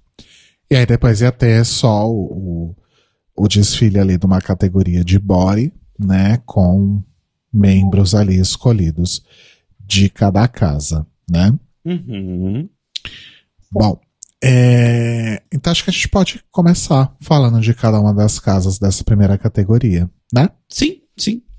Então vamos lá. Hum, A primeira casa a desfilar foi a House of Icon, que na semana passada estava no Bottom Two pela segunda vez, Uhum. né? É, enfim, lembrando também que além de estar duas vezes no Bottom Two, eles estiveram uma vez no Low, né? E finalmente foram eliminados neste episódio. É, olha tava, só. tava pesado. Enfim. pois é. É, eu não anotei aqui, gente, não sei se vocês cataram, Hum, mas cada casa tinha um artista como referência. sim, né? eles meio que elegeram um artista, mais ou menos, cada um. Mas eu não anotei da Icon. Se alguém no chat souber aí, conta pra gente, porque eu falhei Ai, em eu anotar as também não duas primeiras. Putz, da Icon eu também não me lembro. Mas eu me lembro que não era nada muito, tipo, meu Deus, assim, sabe? Era, era. As roupas estavam legais, estavam bem hip hop, Rip Hop. hip hop, mas achei só ok, assim. Então, eu fiquei um pouco triste, porque assim, é, eles estavam com um look legal, né? Que era. Ah, o Rafa tá falando aqui que era comic books. Ah, Isso, verdade, deles. era quadrinhos no geral. Ah, Obrigado, Rafa. Que até eles estavam com aqueles looks que tinha aquelas onomatoque... ono- Onomatopeias. ono, ono quê? Onomatopeia. com aquelas onomatopeias, né? Tipo, Paul, Sock. Isso. Paul. Flash. Icon. Exato. E assim, eu fiquei triste porque, ok, né? De fato, teve casas bem melhores. Mas acho que foi a primeira vez que eu vi a, a Icon fazendo alguma coisa que fazia algum sentido.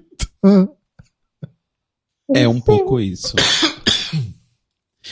Então, Ai, desculpa. é porque eu acho que de vez em quando eles são bagunçados Ai, demais. Deus. Tem coisa demais acontecendo.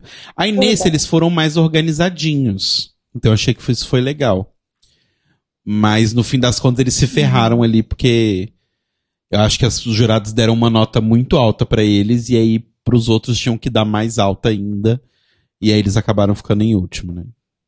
Quer dizer, eles estavam até Uhum. bem antes da categoria de Bari. Depois é que fudeu tudo. É, então, mas acho que vai é. um pouco além disso, porque eu acho que tinha um pouco mais de energia ali, sabe? Tipo, Sim, que eles sim. realmente perceberam que era agora ou nunca. Sim, sim, sim. E acho que eles estavam bem sangue no olho, assim mesmo.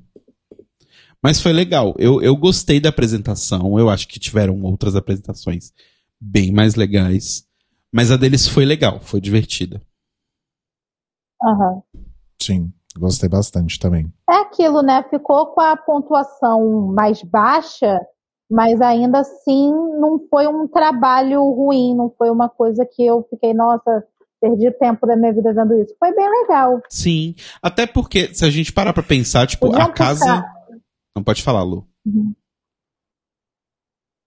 Não, que eu ia falar que podiam puxar aquele negócio de, ah, hoje não vamos eliminar ninguém. Uhum. E...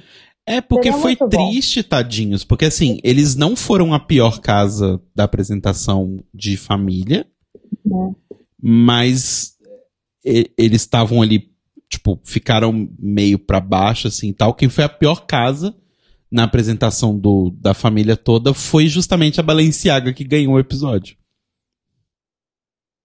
É, pois é, né? E aí Ai, isso ficou meio Jesus. tipo, hum, hum. Achei estranho. É. Eu não entendi, você achou que a Balenciaga foi a pior? Não, a Balenciaga foi a que recebeu a pior nota. Ah, das Sim. notas de, de, de, de House? Nas notas de House eles ficaram com 41. Aí depois que a Shannon ganhou o Body, eles ficaram com 51 e eles ganharam o episódio. Ah, entendi. Eu não, não tinha feito essa, essa nota aqui. Pois é. Gente, isso tava parecendo aquelas gincanas de colégio, que cada resposta certa vale um ponto. Aí a última pergunta vale 10 pontos. Geralmente isso é feito só para poder, sabe, dar esperança para aquela criança lá que só acertou duas perguntas, Uhum, e todos os outros coleguinhas acertaram as 10 e ela só acertou duas. sim. Aí fica naquela esperança, tipo, ai, se eu acertar a última, eu passo todo mundo e vou pra frente. Só que dessa vez aconteceu, né? A esperança das crianças aconteceu com a House of Balenciaga. Mas enfim, House of Icon. Sim. Mas acho que a House of Icon é isso por enquanto, né? É, Uhum. Teve mais muita coisa. Aí a próxima é a, a Balenciaga, que já tinha ganhado aí o, o episódio anterior, né? Sim. E ganhou esse também que estamos falando agora e já ficou high em outros dois episódios, olha só. Sim. E Sim. esse eles foram sem a Honey, né? Porque É. ela. Parece que o problema que ela teve de família realmente ficou sério e ela tava em luto, né? Algum Uhum. familiar dela ali faleceu. E aí eles foram sem ela. E aí eu vou falar, eu achei a pior apresentação da Balenciaga até hoje. Tipo, as roupas Sim. e- e- eu achei questionáveis. Aquele lance meio fantomas, assim, que eles estavam, sabe? Com aqueles. Com aquelas bolinhas que brilhavam no escuro. Eu achei podre. Eu acho que tinha uma ideia Uhum. ali, mas a execução não ficou muito legal. Mas aí a culpa é do programa, né? Não são eles que executam a roupa.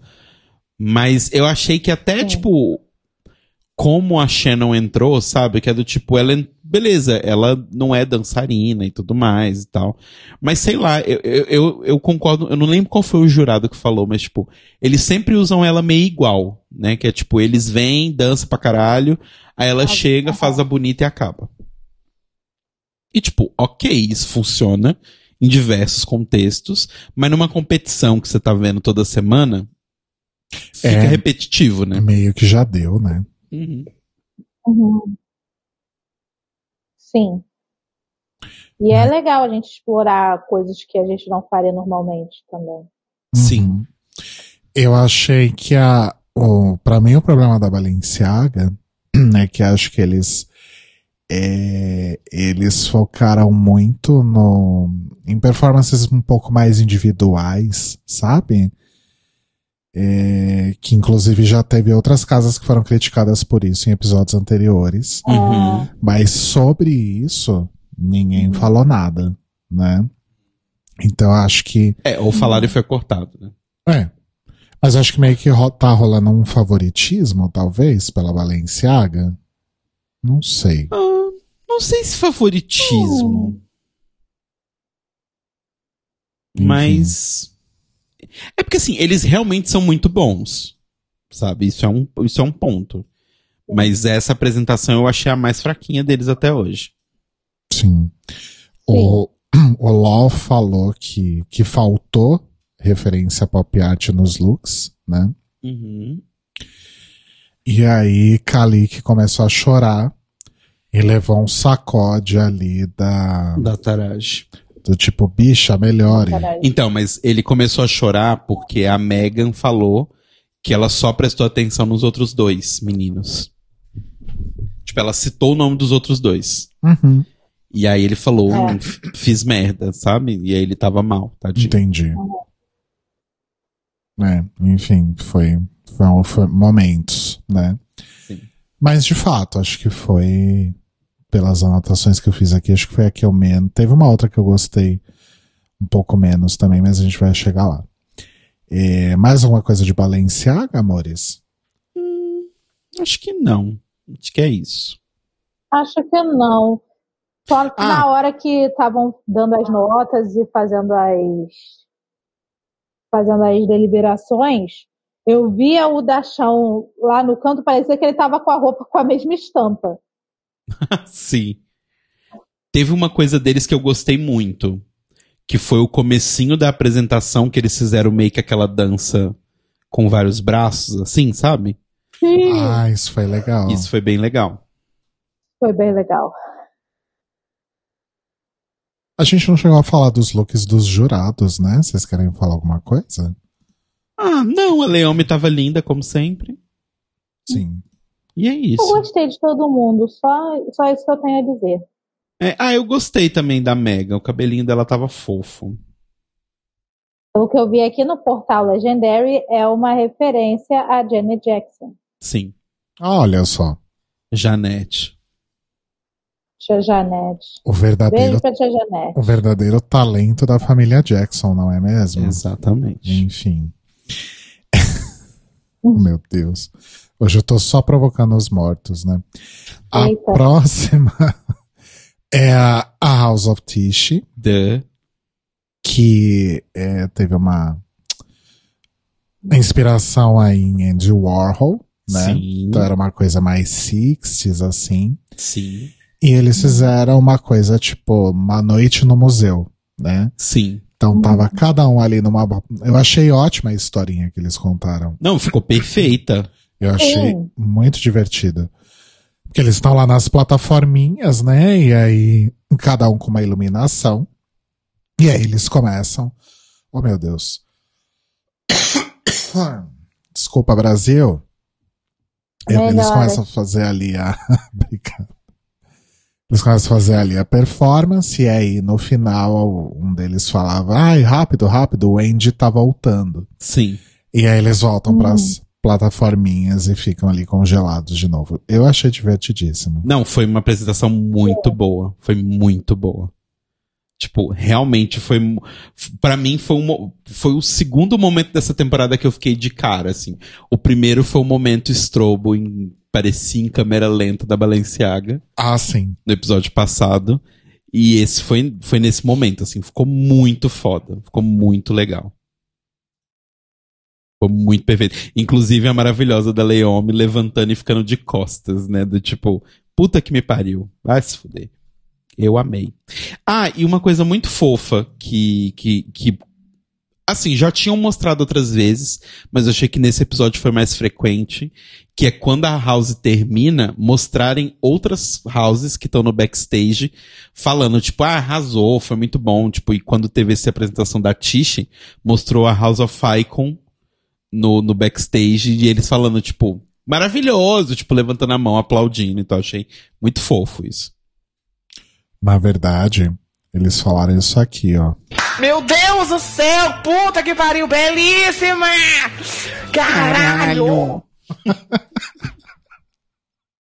Nunca achei que eu fosse ter a oportunidade de usar esse botão de novo. Enfim. Sim. É, cadê a Luísa? A Luísa caiu de novo, gente. Ei, meu Deus. Internet continua nos sabotando. No caso, sabotando ela, né? Sim. Nem mensagem ela mandou, então acho que o negócio foi. Ih, Foi. O xiii. Tá, uns. Pray for Luísa Lunática, amores. Exato.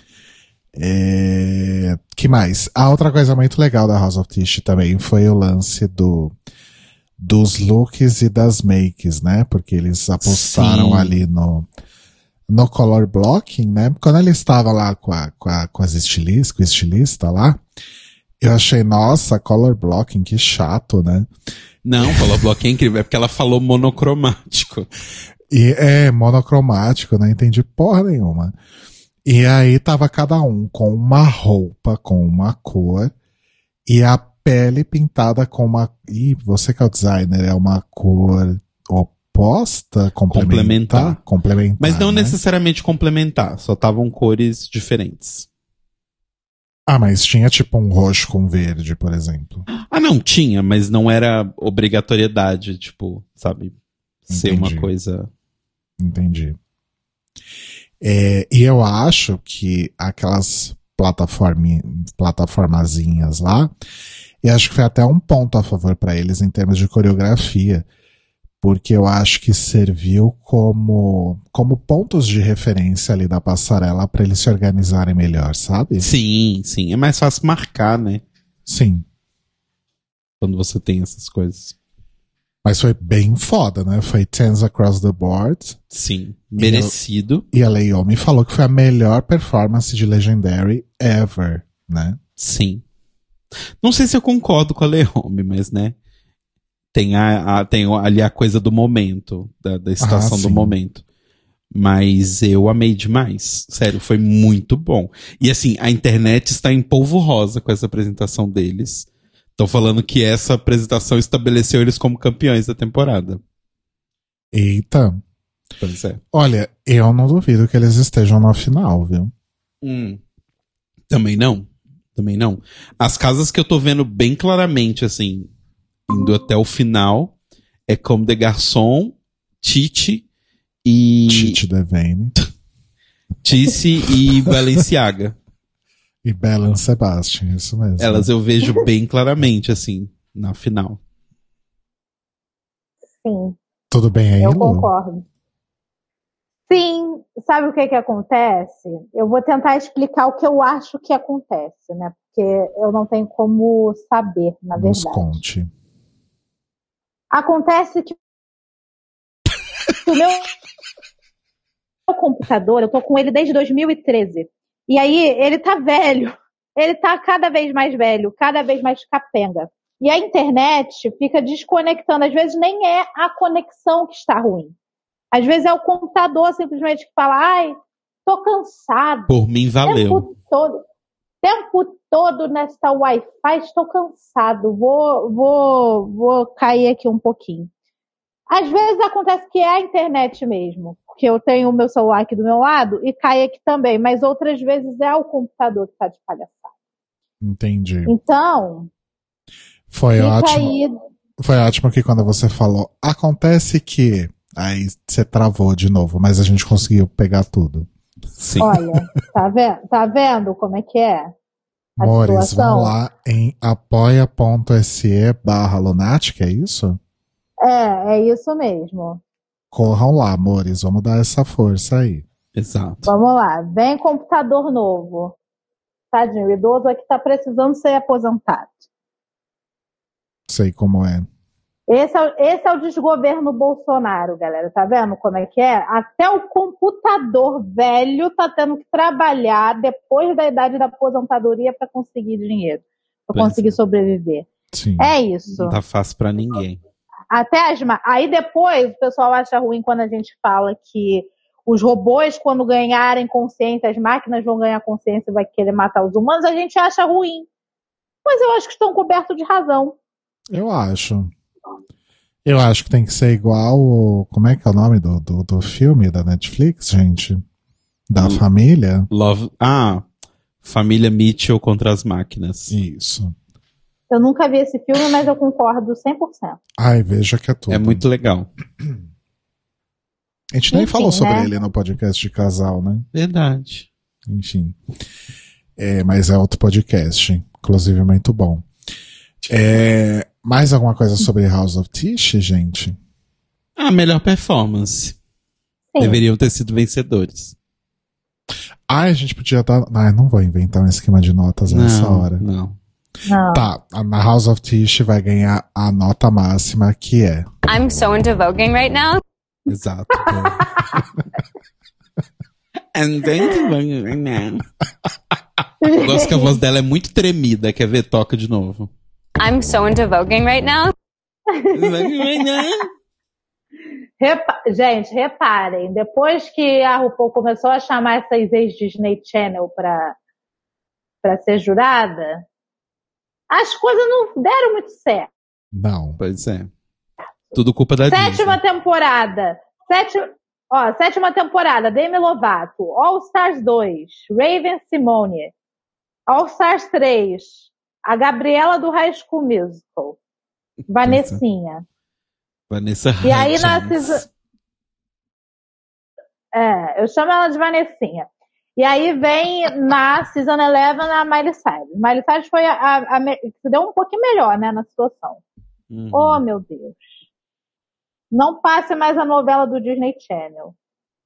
Exato, eu não autorizei. Se bem que é capaz de chamar a Olivia Rodrigo agora, né? Olivia É capaz de Rodrigo chamar Olivia RuPaul. Rodrigo agora, né? Tá na moda. MC né? Detran. Enfim. MC Detran. Falaram da Ariana Grande aqui. né? Adriana Grande era da Nickelodeon. Era da Nickelodeon, Cássio. Ai, ai, ai. Victorious. Vocês, vocês de 15 anos, vocês estão sempre nessa aqui. Ai, porque a Ariana Grande também é exec. Ela era da Nickelodeon. Vai Exato. fazer seu dever de casa. Nossa, Ai, ai, ai. Eu nem sabia que a Adriana era de um. de um canal de TV ou sei lá o que. Sim, inclusive é a Exato. série, é a série que fez whitewash nela e fez ela destruir o cabelo dela pra sempre, né? Ai, tem Sim. essa história, é verdade. Ela usa o rabo de cavalo porque é aplique, porque o cabelo dela não cresce mais, porque ela pintou durante seis anos de vermelho. Olha Tá só. vendo? Tá vendo como é? E sabe quem quase foi pelo mesmo caminho? Selena Gomes. Não, Jin sou do Luna. Ai, por que, que eu achei que era outra coisa, né? A Selena Gomes, sim, é da Disney. Não, essa é da Disney, mas enfim. É que foi a primeira Jin nome sou que do. Luna. Até que a BBC se apiedou da alma dela e deixou ela voltar com preto. Exato. Inclusive, vocês viram que agora a Demi Lovato se identifica como uma pessoa não binária, né? Sim. Sim. Achei bafo. Foi ela que falou que era bi um tempo atrás? Não. Tô Há bastante Pan. tempo. Ah, Ela ok. é pan há bastante tempo. Ah, não sabia. Demi é tudo, bi. gente. Demi é tudo. Demi é tudo. Inclusive, Tem sentou ao lado de John Waters, olha aqui. Coitada, tão deslocado. Mas enfim, acontece. Miyake Mugler, vamos lá. Miyake Arturo. Mugler. Miyake Mugler foi inspirada aí em Basquiat, né? Sim. Uhum. E eles tiveram um approach, assim, interessante, mas que não funcionou muito bem, Uhum. Que é cada pessoa representar uma era do, do hip hop, né? Sim. É, eu gostei disso. O conceito foi bom. A execução até foi boa. Mas em comparação com as outras casas, realmente, não era Sim. o momento deles.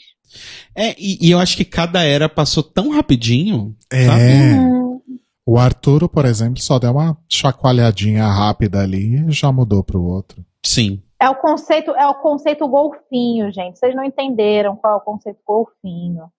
Hum. Você sabe qual é o conceito golfinho? Não. Conceito golfinho é quando você tá lá, você aparece, faz uma gracinha e some de novo. Hum, justo. É o conceito golfinho. Faz bastante sentido. Faz bastante sentido. É, enfim. Foi, foi, foi meio blé. Sim, Foi e aquilo, assim, né? eu acho que tinha umas referências Basquiat ali, tinha coroinha e tudo mais, mas tava bem diluído, assim, né? Do, tipo, não dava pra ver muito Basquiat, assim. Mas eu concordo com, com o Lau Roach. o Law Cockroach. Porque a, a Megan falou que não viu Basquiat ali. A convidada, que eu esqueci o nome, também falou a mesma coisa. É, e o Lau falou: não, isso tá super Basquiat, apesar da Tati estar usando uma, uma calça, né? Tipo, Delta, Delta. Airlines. Né? Ele parando tudo pra falar. Thanks for flying Delta. Thanks for Flying Delta, foi maravilhoso. Gente, eu, eu vou aproveitar o momento pra falar, porque eu tô me sentindo meio estranha. Eu quero saber se vocês compartilham da mesma opinião ou se eu vou continuar me sentindo estranha, que é. Eu acho que eu tô gostando mais do Law Roach nessa temporada. Eu também. Ele tá sendo menos escroto gratuitamente. Eu também acho. É. Será que ele ouviu as críticas? Ouviu, ele ouviu The Libraries Open. Ele falou, não. Ele falou igual a Tina. Eu preciso fazer algo de diferente. Eu preciso mudar esta situação. Ele, ele deve ter lido as coisas no Twitter, porque pelo que eu vejo, o, o Dachão, pelo menos, ele lê tudo no Twitter. Esses dias ele deu RT num brasileiro falando que ele era um gostoso. Olha, Olha só. só. Aí. Porque o amor mais importante Em é qual? O próprio. Pois é. Não, mas o Em brasileiro. português ainda. Mas o brasileiro falou que ele é um gostoso. Não, sim, mas tô falando, ele deu like por quê? Porque o amor mais importante é o próprio. Ah, tá. Você... Eu entendi. Uhum. Não vou nem tentar explicar. Já dizia entendi. go on. Exato. Já dizia Olivia. Não vou nem tentar Hoje eu vou ser muito explicar. egoísta, É. eu vou me amar. Mas eu achei legal. Achei legal o grafite, as cores. Só a performance que foi meio feia mesmo. É, mas, mas assim, voltando ao ponto lá do Basquiat, é, eu entendo o que o LOL falou, de que o Basquiat é uma era, né? Tipo, ele está presente num tempo, mas é do tipo, você vira pra mim e fala assim, ai não, eu vou fazer a Madonna, do Frozen. Da era Frozen. Let it go. E- Let E aí it você, go. você chega lá e usa uma roupa preta X, faz uma música meio, meio New Age X, e usa umas roupas anos 90, sabe? Do tipo, um- uma jaqueta de jeans, uma camisa de flanela, tipo, beleza, isso é a era que a Madonna fez isso, mas assim, isso não é a Madonna. Sabe? Uhum. E o Eu que é a Madonna? Não, mas eu acho muito, muito. Ah, do tipo, não, vocês estão representando a era do Basquiat. Tá, mas a- o que eles se propuseram não foi representar a era do Basquiat, eles propuseram representar o Basquiat. Sim. Uhum. Eu, eu, eu não sei se eu consegui entender esse é o ponto. Agora que ele falou de, de Madonna com jaqueta de jeans e camisa de flanela, eu só lembrei de, da Crystal Method. I'm alive! Não, mas o, o, o meu Amo. ponto, o meu ponto é que eles usarem roupas da era e falar que isso representa o Basquiat, como o LOL falou, pra mim não faz sentido.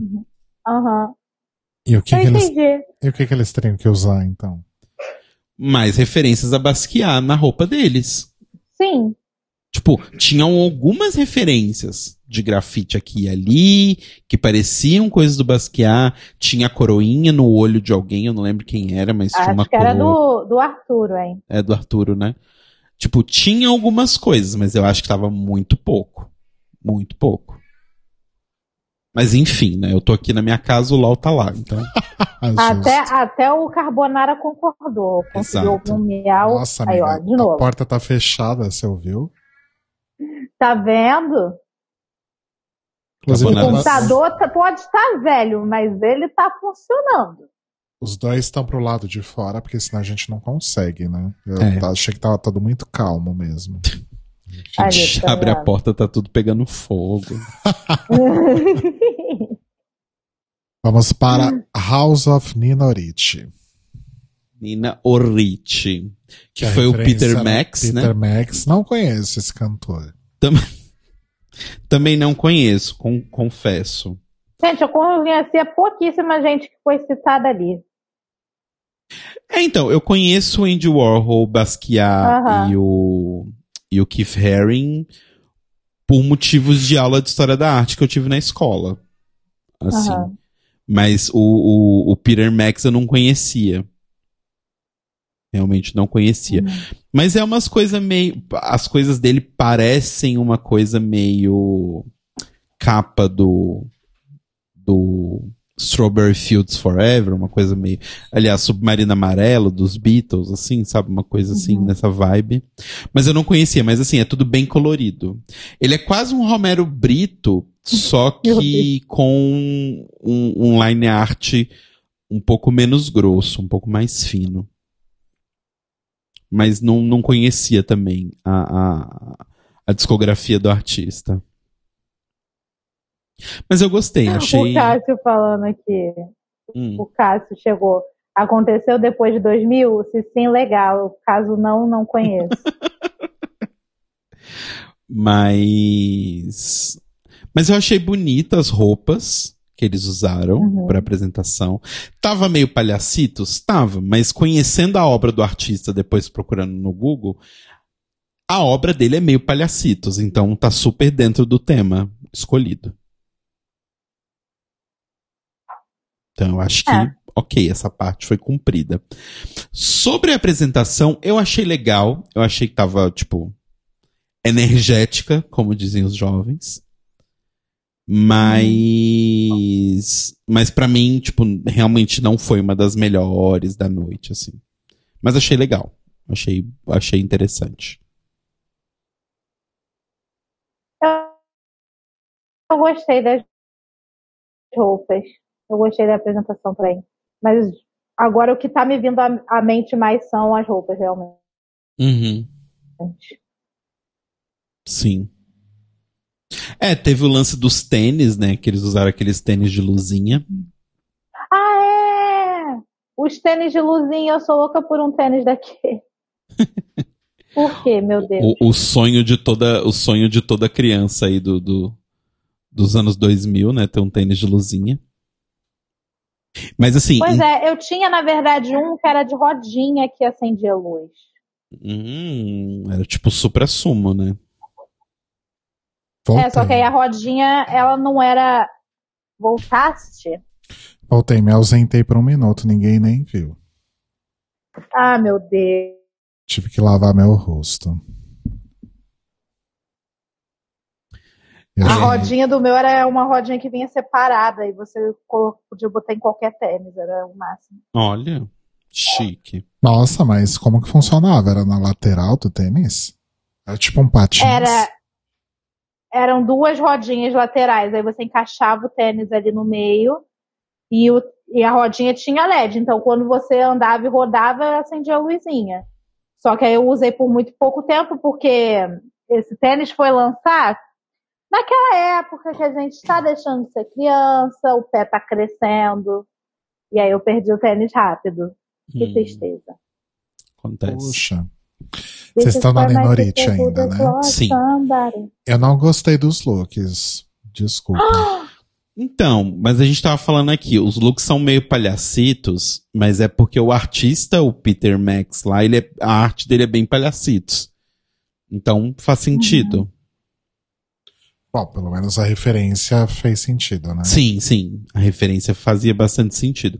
Eu achei que, assim, realmente, na dança, no quesito dança, eles realmente foram um dos mais fodões. E se eu não me engano, é a Nina Rich que é a casa que tem a galera que é dançarina profissional, né? Eu não tô lembrando agora. Eu não- também não me lembro se, se são eles, mas assim. Eu acho que é a Tish, na verdade. Hum. Bom, enfim. Mas eles dançaram pra caramba. Tipo, eu achei que eles Uhum. realmente foram muito bem nessa parte da, da dança e tal. Foi, tipo, realmente muito legal. A, a Gillette. Ah, inclusive sobre a questão Gillette, né? Que a gente falou semana Uhum. passada dela ser a mãe Don't ou não. short man. dela ser a mãe ou não da casa. Quando ela tava, ela entrou e, né, tipo, meio conferindo o rosto do- dos filhos, assim, a Leomi tava chamando ela de mama. Uhum. Então eu, eu, eu tenho pra mim que acho que realmente a Gillette é a mãe da House, sim. E, Então, o, e, o, eu- e, o, e o Jamari é o pai. Ah, é a, é eu entrei contenda que a agora tava no, no tendo perfil oficial. Quê? A contenda que a gente tava tendo na semana passada. Sim. É. Eu entrei agora no Instagram oficial da casa e aqui tá dizendo que o Onari é o pai fundador e a Gillette é a mãe fundadora. É, é isso mesmo. Casal Uma fundador, mamãe e um né? papai. O casal fundador. Casal fundador. Você acredita Aí. no casal fundador? Não. Você sabe do que a gente Não, tá eu peguei, falando. eu peguei a referência, mas eu. Não. Mas não, não Até- acredito não. Até porque o casal fundador é uma mentira, né? Foi uma falácia, foi uma Exato. fanfic, foi uma fanfic que foi passada por várias gerações, entendeu? Então, como acreditar numa mentira? É verdade. Mas enfim, House of Orich, no fim das contas, foi uma das preferidas aí, né? Do- dos jurados. Sim. Mas Também eles fez estavam- Things Across the Board. Mas eles estavam gostando de tudo, né? Então, sei lá até que ponto isso é bom. Uhum. E aí, por fim, House of Comme des Garçons, Keith Haring era a referência. Sim. Aí tem uma coisa. Enquanto eu acho que na, na Miyake faltou Basquiat, eu acho que na Comme des Garçons sobrou Keith Haring. Hum, Faz sentido? Faz. eu acho que era tipo too much no ponto de que tipo era mais uma costume sobre o artista só, não tinha nada necessariamente da era ali que eles estavam representando de hip hop, sabe? Não é necessariamente negativo, mas enfim, achei um ponto a ressaltar. hum. Eu achei que os looks não me incomodaram, achei que tava muito bonito. Estavam bonitos, estavam bonitos. Mas achei que tava uma grande bagunça. Que bagunça. E a música não, não empolgou muito, pelo menos não a mim. É, a apresentação eu achei bem, bem bé, assim, do tipo, e eu achei que eles estavam descoordenados, E, e normalmente eles não são descoordenados, eles são muito Pois é. bons. Mas eu achei que tava meio bagunçado, realmente, assim. E aí teve aquele lance de dar um, um protagonismo maior pro Tonka, né? Sim. Uhum. E focar menos na coisa do corpo. É, e, enfim, Tonka é extremamente aplaudido aí pela performance, né? E realmente arrasou Sim. muito. Sim. Agora eu tô vendo um vídeo curtinho que eles publicaram no Instagram da casa, que aí tá os três dançando atrás, o Tonka na frente, aí passa a, a estátua abrindo o espacate Sim. por Este momento. Este momento. Foi bafo. Foi bem bafo. Sim. Então foi isso, gente. A primeira parte das performances como casa. E aí a gente vai para a segunda categoria, que era a body, né? Também conhecida como corpo. Ari, ari, ari. Stop relying on that body, né? Exato. E aí a Balenciaga, como vencedora da- do episódio anterior, podia usar aí, então um poder superior para cortar alguém da categoria body, Uhum. Né? A, a pessoa que fosse cortada, a, a, a casa dessa pessoa respectiva não poderia escolhê-la para a categoria. E aí eles cortam justamente Tonka, né? Sim. Espertos. Eu achei bem, É. bem, bem, bem jogado. Sim. Pois é. É, tem que jogar como pode, né, né? gente? Quem você vai cortar da prova do líder? Tonka. Exato. Eu veto, Biel. Bial. Retrô você. Sim, é porque foi aquele caso do veto da. Eu não lembro nem qual era o nome da mulher, mas ela tinha ganhado um poder do veto. Daí ela virou pro Biel e falou: Eu, eu veto, Biel. Eu Então amo. vê. Ia ser legal se o Bial tivesse feito ela passar de louca, né? Veto o quê, minha filha? ah, mas vocês não falaram que eu tinha o poder do veto? Haha, era mentira. Trouxa. É... Tipo, poder da Carla Dias, enfim. É, e aí, a gente tem então, né, os desfiles, eles vão desfilando ali, cada um de uma casa, né? Uhum. E eles vão meio que em duplas, né? É, em duplas não, né? Duas, uma pessoa de cada casa, de Sim. cada du, e duas casas. Vocês entenderam? Sim. É, primeiro eles vão individual e depois vai duelo, tipo, batalhas. Isso, é isso aí, Lu. É isso aí, esse que é o certo. Duelos. Eu queria só destacar, né, a, a Stasha, né, que ela entra ali com aquele, com aquele look ali, estilo Keith Haring, que elas, é é- eu não sei nem explicar como é que era aquilo, o que que era aquilo. Era tipo um, um, não era um- simplesmente um casaco, porque era, Então, era era uma- um casaco, mas com uma estrutura de, de manequim por dentro. Como Tá. se fosse. Sabe, tipo uma anágua de saia? sim, Imagina uma anágua de saia, só que dura, só que não de saia, do casaco. De um casaco. Entendeu? Então ela só chegou ali, eu amei, que ela, tipo, abaixou, saiu linda, maravilhosa de dentro. Foi uma saída maravilhosa. Assim, eu fiquei com medo, porque, assim como Drag Race, esse look deu pra reparar de 700 quilômetros antes que ele era um review, né? Porque, Sim. Como era uma categoria corpo, não fazia muito sentido ela estar com um casaco quebra-vento nela inteira. Aí eu falei, ok, vai ter um review. Só que eu achei tão, tipo, ela demorou tanto pra fazer, porque ela já tinha passado a tarage quando ela tirou o, o, o casaco. Eu já tava, ai caralho, vão, vão cortar ela antes dela, dela fazer o review. Mas funcionou, deu tudo certo. E aí É começou, a, ela, to né, gente? É o Ai. momento. aí começou a tocar Emotions da, da Mariah. I get so emotional, baby. Exato. Amo essa música da Mariah. É, nessa parte em que eles desfilam individualmente, a única pessoa que tomou o chop foi o Remy, né? E com aquela asa horrorosa. né, Nossa. que, não, que não tinha que estar ali. Nossa, isso me lembra a minha adolescência. Tinha um boyzinho do bairro. Você usava asas? Não. Tinha um boyzinho do bairro que ele, ele era. Sabe aqueles menino bonito padrão que todo mundo acha gato? Mas ele é só um menino branco padrão?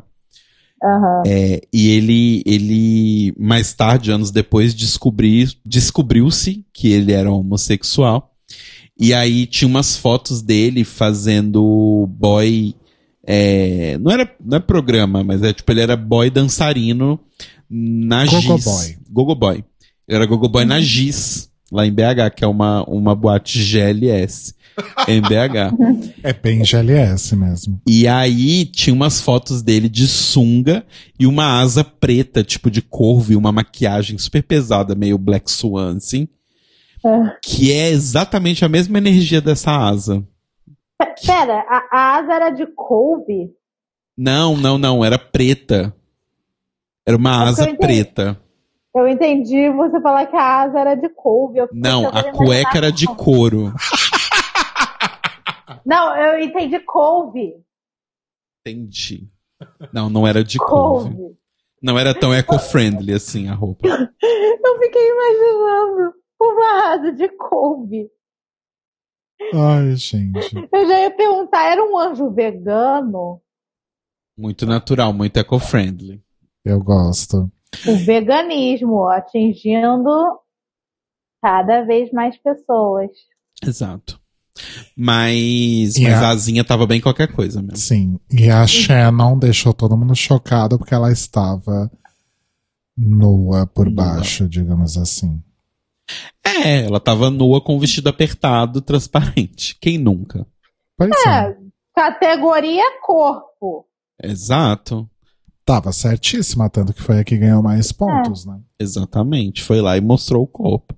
E arrasou. E não só fez isso, tipo assim, ela salvou a casa dela, porque eles iam estar no bottom e eles ganharam o episódio com o desfile Sim. dela. Então, Sim. É a, é a pergunta de 10 pontos da gincana da escola. exato. Ai, É. desculpa, arrotei aqui. Ai. Ninguém ouviu. É, ninguém ouviu, você não precisa contar. Eu acho engraçado que eu consigo ouvir os gatos miando do outro lado da porta, mas o arroto que é bom. É que é um mini arroto, sabe? Aham. Aquele que vem e você dá uma segurada, e aí sai só o gás, Uhum. não faz barulho. É tipo isso. Enfim. É, então Balenciaga ganha, né? E temos aí no bottom two, Icon e Miyake Mugler, né? Sim.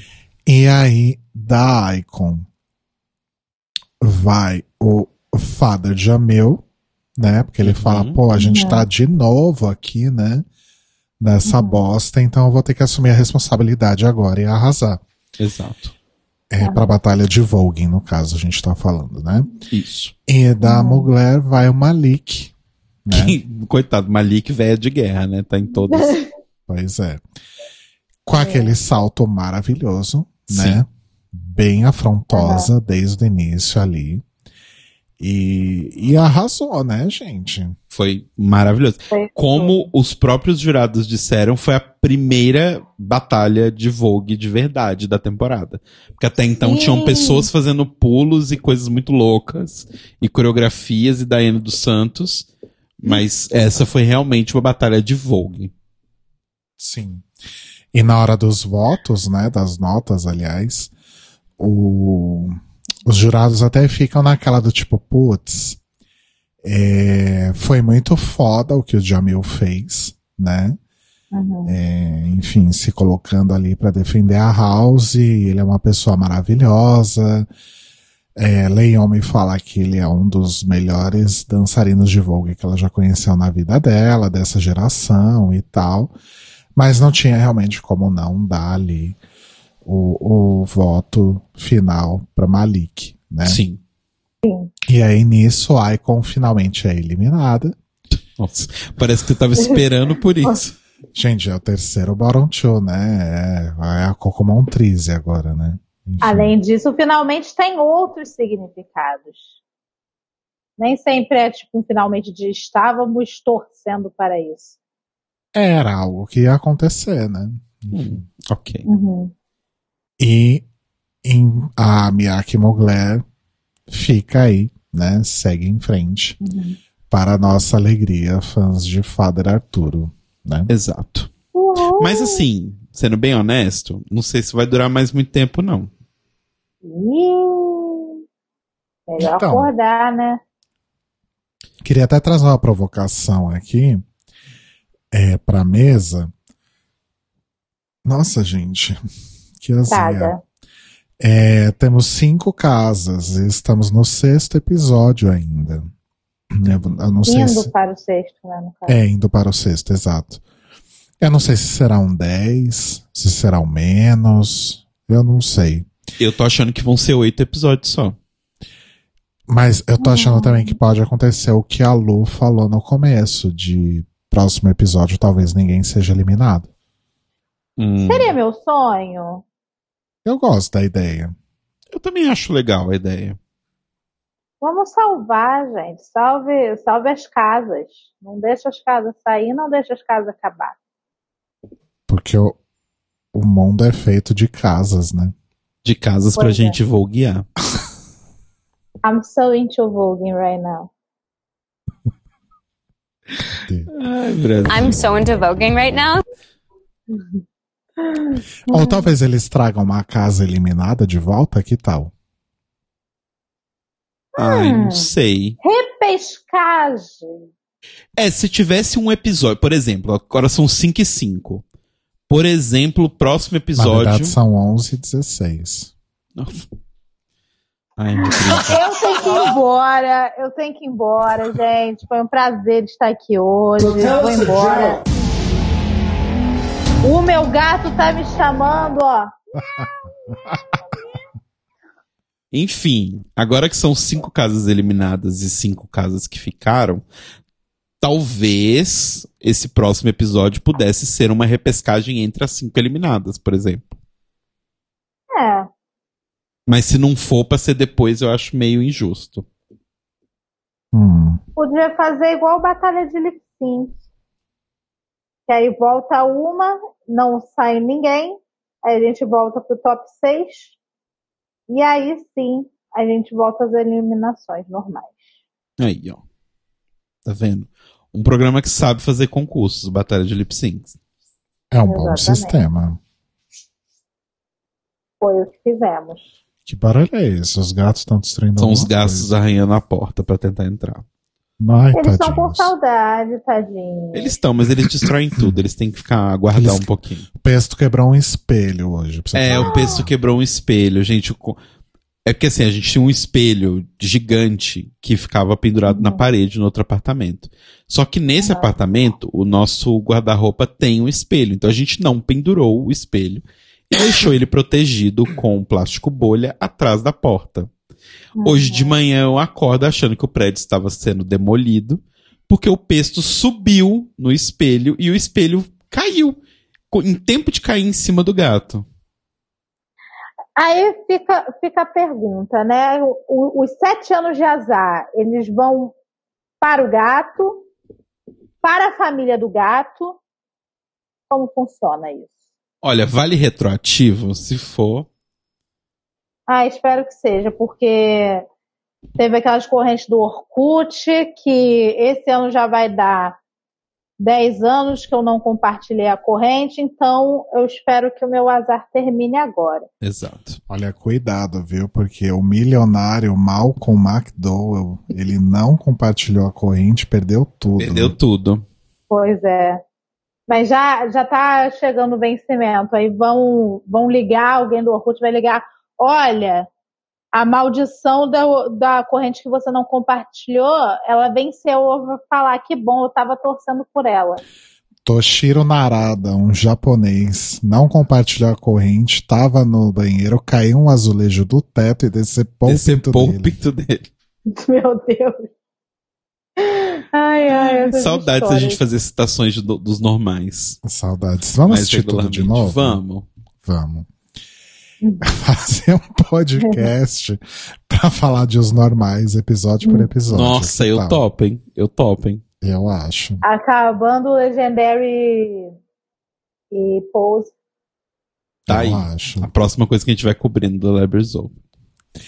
É, mais alguma coisa então sobre esse episódio de Legendary, Mores?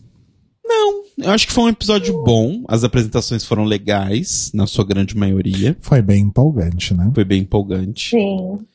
A E- batalha foi muito boa. Sim, a batalha foi muito boa. E agora aguardando os próximos. Eu realmente queria ver um episódio que não tivesse um desafio de house completo. Que fossem cinco desafios e cada pessoa faz uma coisa, sabe? Olha, seria legal, hein? Tipo, batalha de lip sync. Exato. Tipo, sei lá, os cinco. Tudo bem que eles meio que já fizeram isso, mas, tipo, os cinco elementos do Vogue e cada pessoa faz um, sabe? Talvez pudesse ser legal. É, Hum. Ou até categorias mesmo, tipo Butt Queen e tal, as categorias Uhum, mais, uhum. mais clássicas. E cada pessoa desfila uma, eu acho que seria legal. Ah, eu gosto. Uhum. Eu gosto. Porque House Production é o, o show, é o espetáculo e tudo mais, mas seria divertido também ver eles, as pessoas individuais. Porque eu acho que na primeira. Isso é uma coisa que eu senti. A primeira temporada tinha mais. Bem que eram algumas pessoas, mas tinha mais destaque para indivíduos, sabe? Nessa tá muito a casa como um todo. Isso é bom, mas tem um lado ruim também que a gente não conhece tanto as pessoas. Pois é. Uhum, uhum. Fica aí a nossa, a nossa dica, a nossa sugestão para Legendary. Vamos mandar um e-mail. legendary.hbo.com HBO Max. Exato. É, a gente tem e-mails? A gente tem um e-mail hoje, mas vai estar muito desconexo. A gente lê outro dia. Então tá bom. Então a gente vai encerrar. Deixar a vinheta aqui no fundo mesmo, que eu não tô com paciência. Meu Deus. Pra vinheta. Que grossa. Tadinha gente, da vinheta, o que, que ela te fez? pra gente poder O se. que, que ela fez com você? Ah, ela nasceu, a louca. Tadinha. É, pra gente se despedir aqui, então, adequadamente. Eu adorei hoje, Mores. Foi gostoso, não foi caótico, não teve um monte de problema, então eu acho que nós três arrasamos. como Sim, uma sempre. pena que Uhul. nosso convidado não conseguiu entrar, mas tudo bem, acontece. É, Vai acontecer, Mores. Uma hora ou outra vai rolar. vai vir aí. Coisas do ao vivo, né? Às vezes imprevistos acontecem. Como vocês já estão muito acostumados. Acostumadíssimos. Dá até uma dó, porque as pessoas que não ouvem ao vivo passam pelo mesmo problema, mas Exato. tem que ter a experiência completa, né, amores? Uhum. É. Então é isso. É, Lu, deixa aí seus recadinhos finais, por favor. Então, pessoal, mais uma vez estou aqui convidando vocês a conhecer o meu canal aqui no YouTube, que é o Lunática, onde estou publicando vídeos duas vezes por semana. Vez ou outra eu faço uma live também. E essa semana a gente vai ter um vídeo muito especial que eu meio que já joguei alguns algumas ideias assim, algumas pistas durante o episódio de hoje, que é o que falando sobre o Lunaverse e as teorias acerca desse desse mundinho, dessa historinha que foi criada por Jaden Jong para o grupo Luna. Então não percam. Vem aí. Arrasou? E se vocês e se vocês quiserem me ver em outros lugares que não sejam o YouTube, mas ainda dentro da internet, muito importante lembrar disso. Estou no meu Twitter, no meu Instagram, That One Luiza pros dois. Estou no TikTok também, That One Luiza. E em breve estarei de novo lá no Glittercast para falar do Downanda. Downanda. Da Onanda. Danada.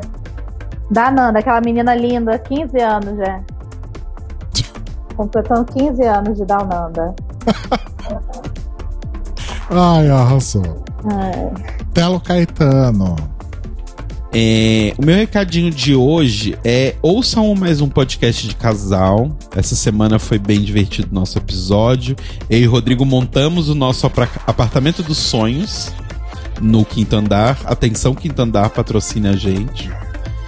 E deu tudo errado. Início de um sonho deu tudo errado. Sim. Mas foi muito divertido, então vão lá e escutem mais um podcast de casal em todos os agregadores aí, você pode assinar o feed e tudo mais.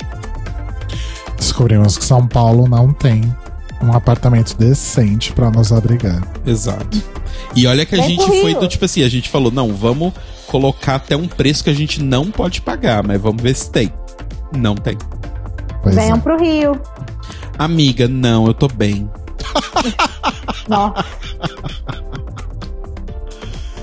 Ai, gente, eu, É. não, eu não sei quem tá pior, na verdade. Enfim. Eu tentei, né? Eu tentei. Sim. Não custa, né? Ninguém morreu por tentar. É, e vocês podem ouvir, além do mais um podcast de casal, que tô lá junto com o Telo. Vocês podem ouvir também as minhas canções, procurando por Maio de Milk nos serviços de streaming. Ou. Desculpa. Ou no Bandcamp, que é mildemilk.bandcamp.com. Tá bom? É, eu queria até pedir, né, para as pessoas ouvirem, ou só lá dar o play e vai fazer outra coisa, sabe? Bota em playlist, galera. Bota em playlist, dá o play e vai assistir alguma coisa no YouTube que vocês gostem. Só deixa o play rodando lá.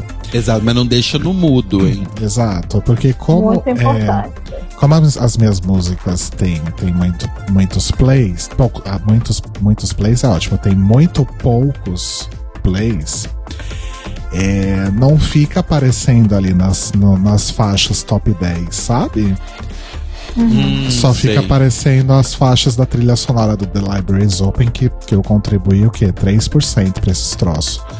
Eu queria que as minhas músicas estivessem lá no top 10, então. É, fa- faça esse favorzinho pra mim, gente. Até eu lançar músicas novas pra vocês ouvirem. Vão ouvindo as que já tem lá, tá bom?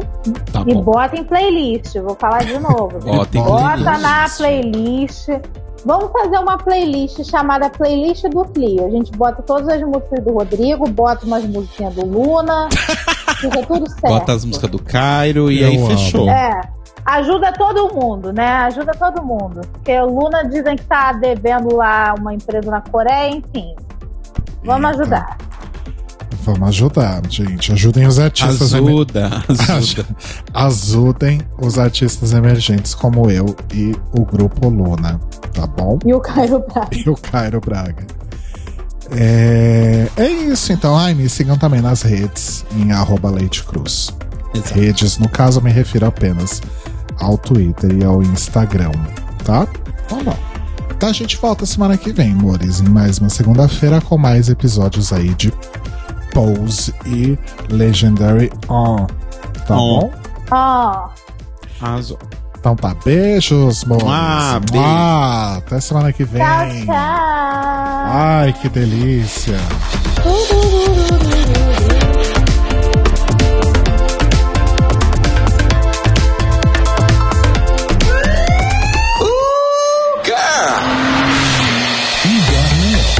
Esses são os nossos queridos apoiadores que nos ajudam a fazer do Tlio um podcast cada vez melhor por meio da nossa campanha no Apoia-se.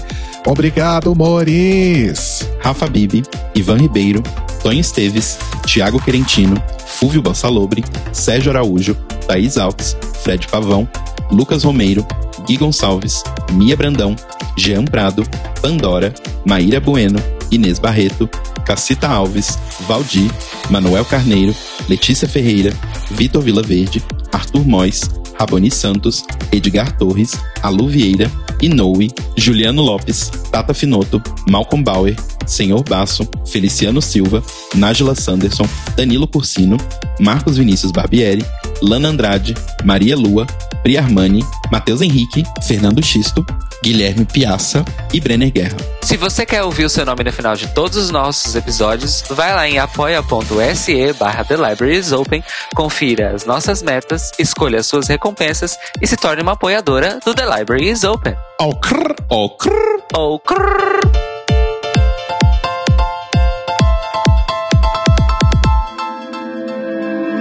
Este podcast faz parte do movimento LGBT Podcasters. Saiba mais em www.lgbtpodcasters.com.br ou usando as hashtags e arrobas LGBT Podcasters no Twitter e no Instagram.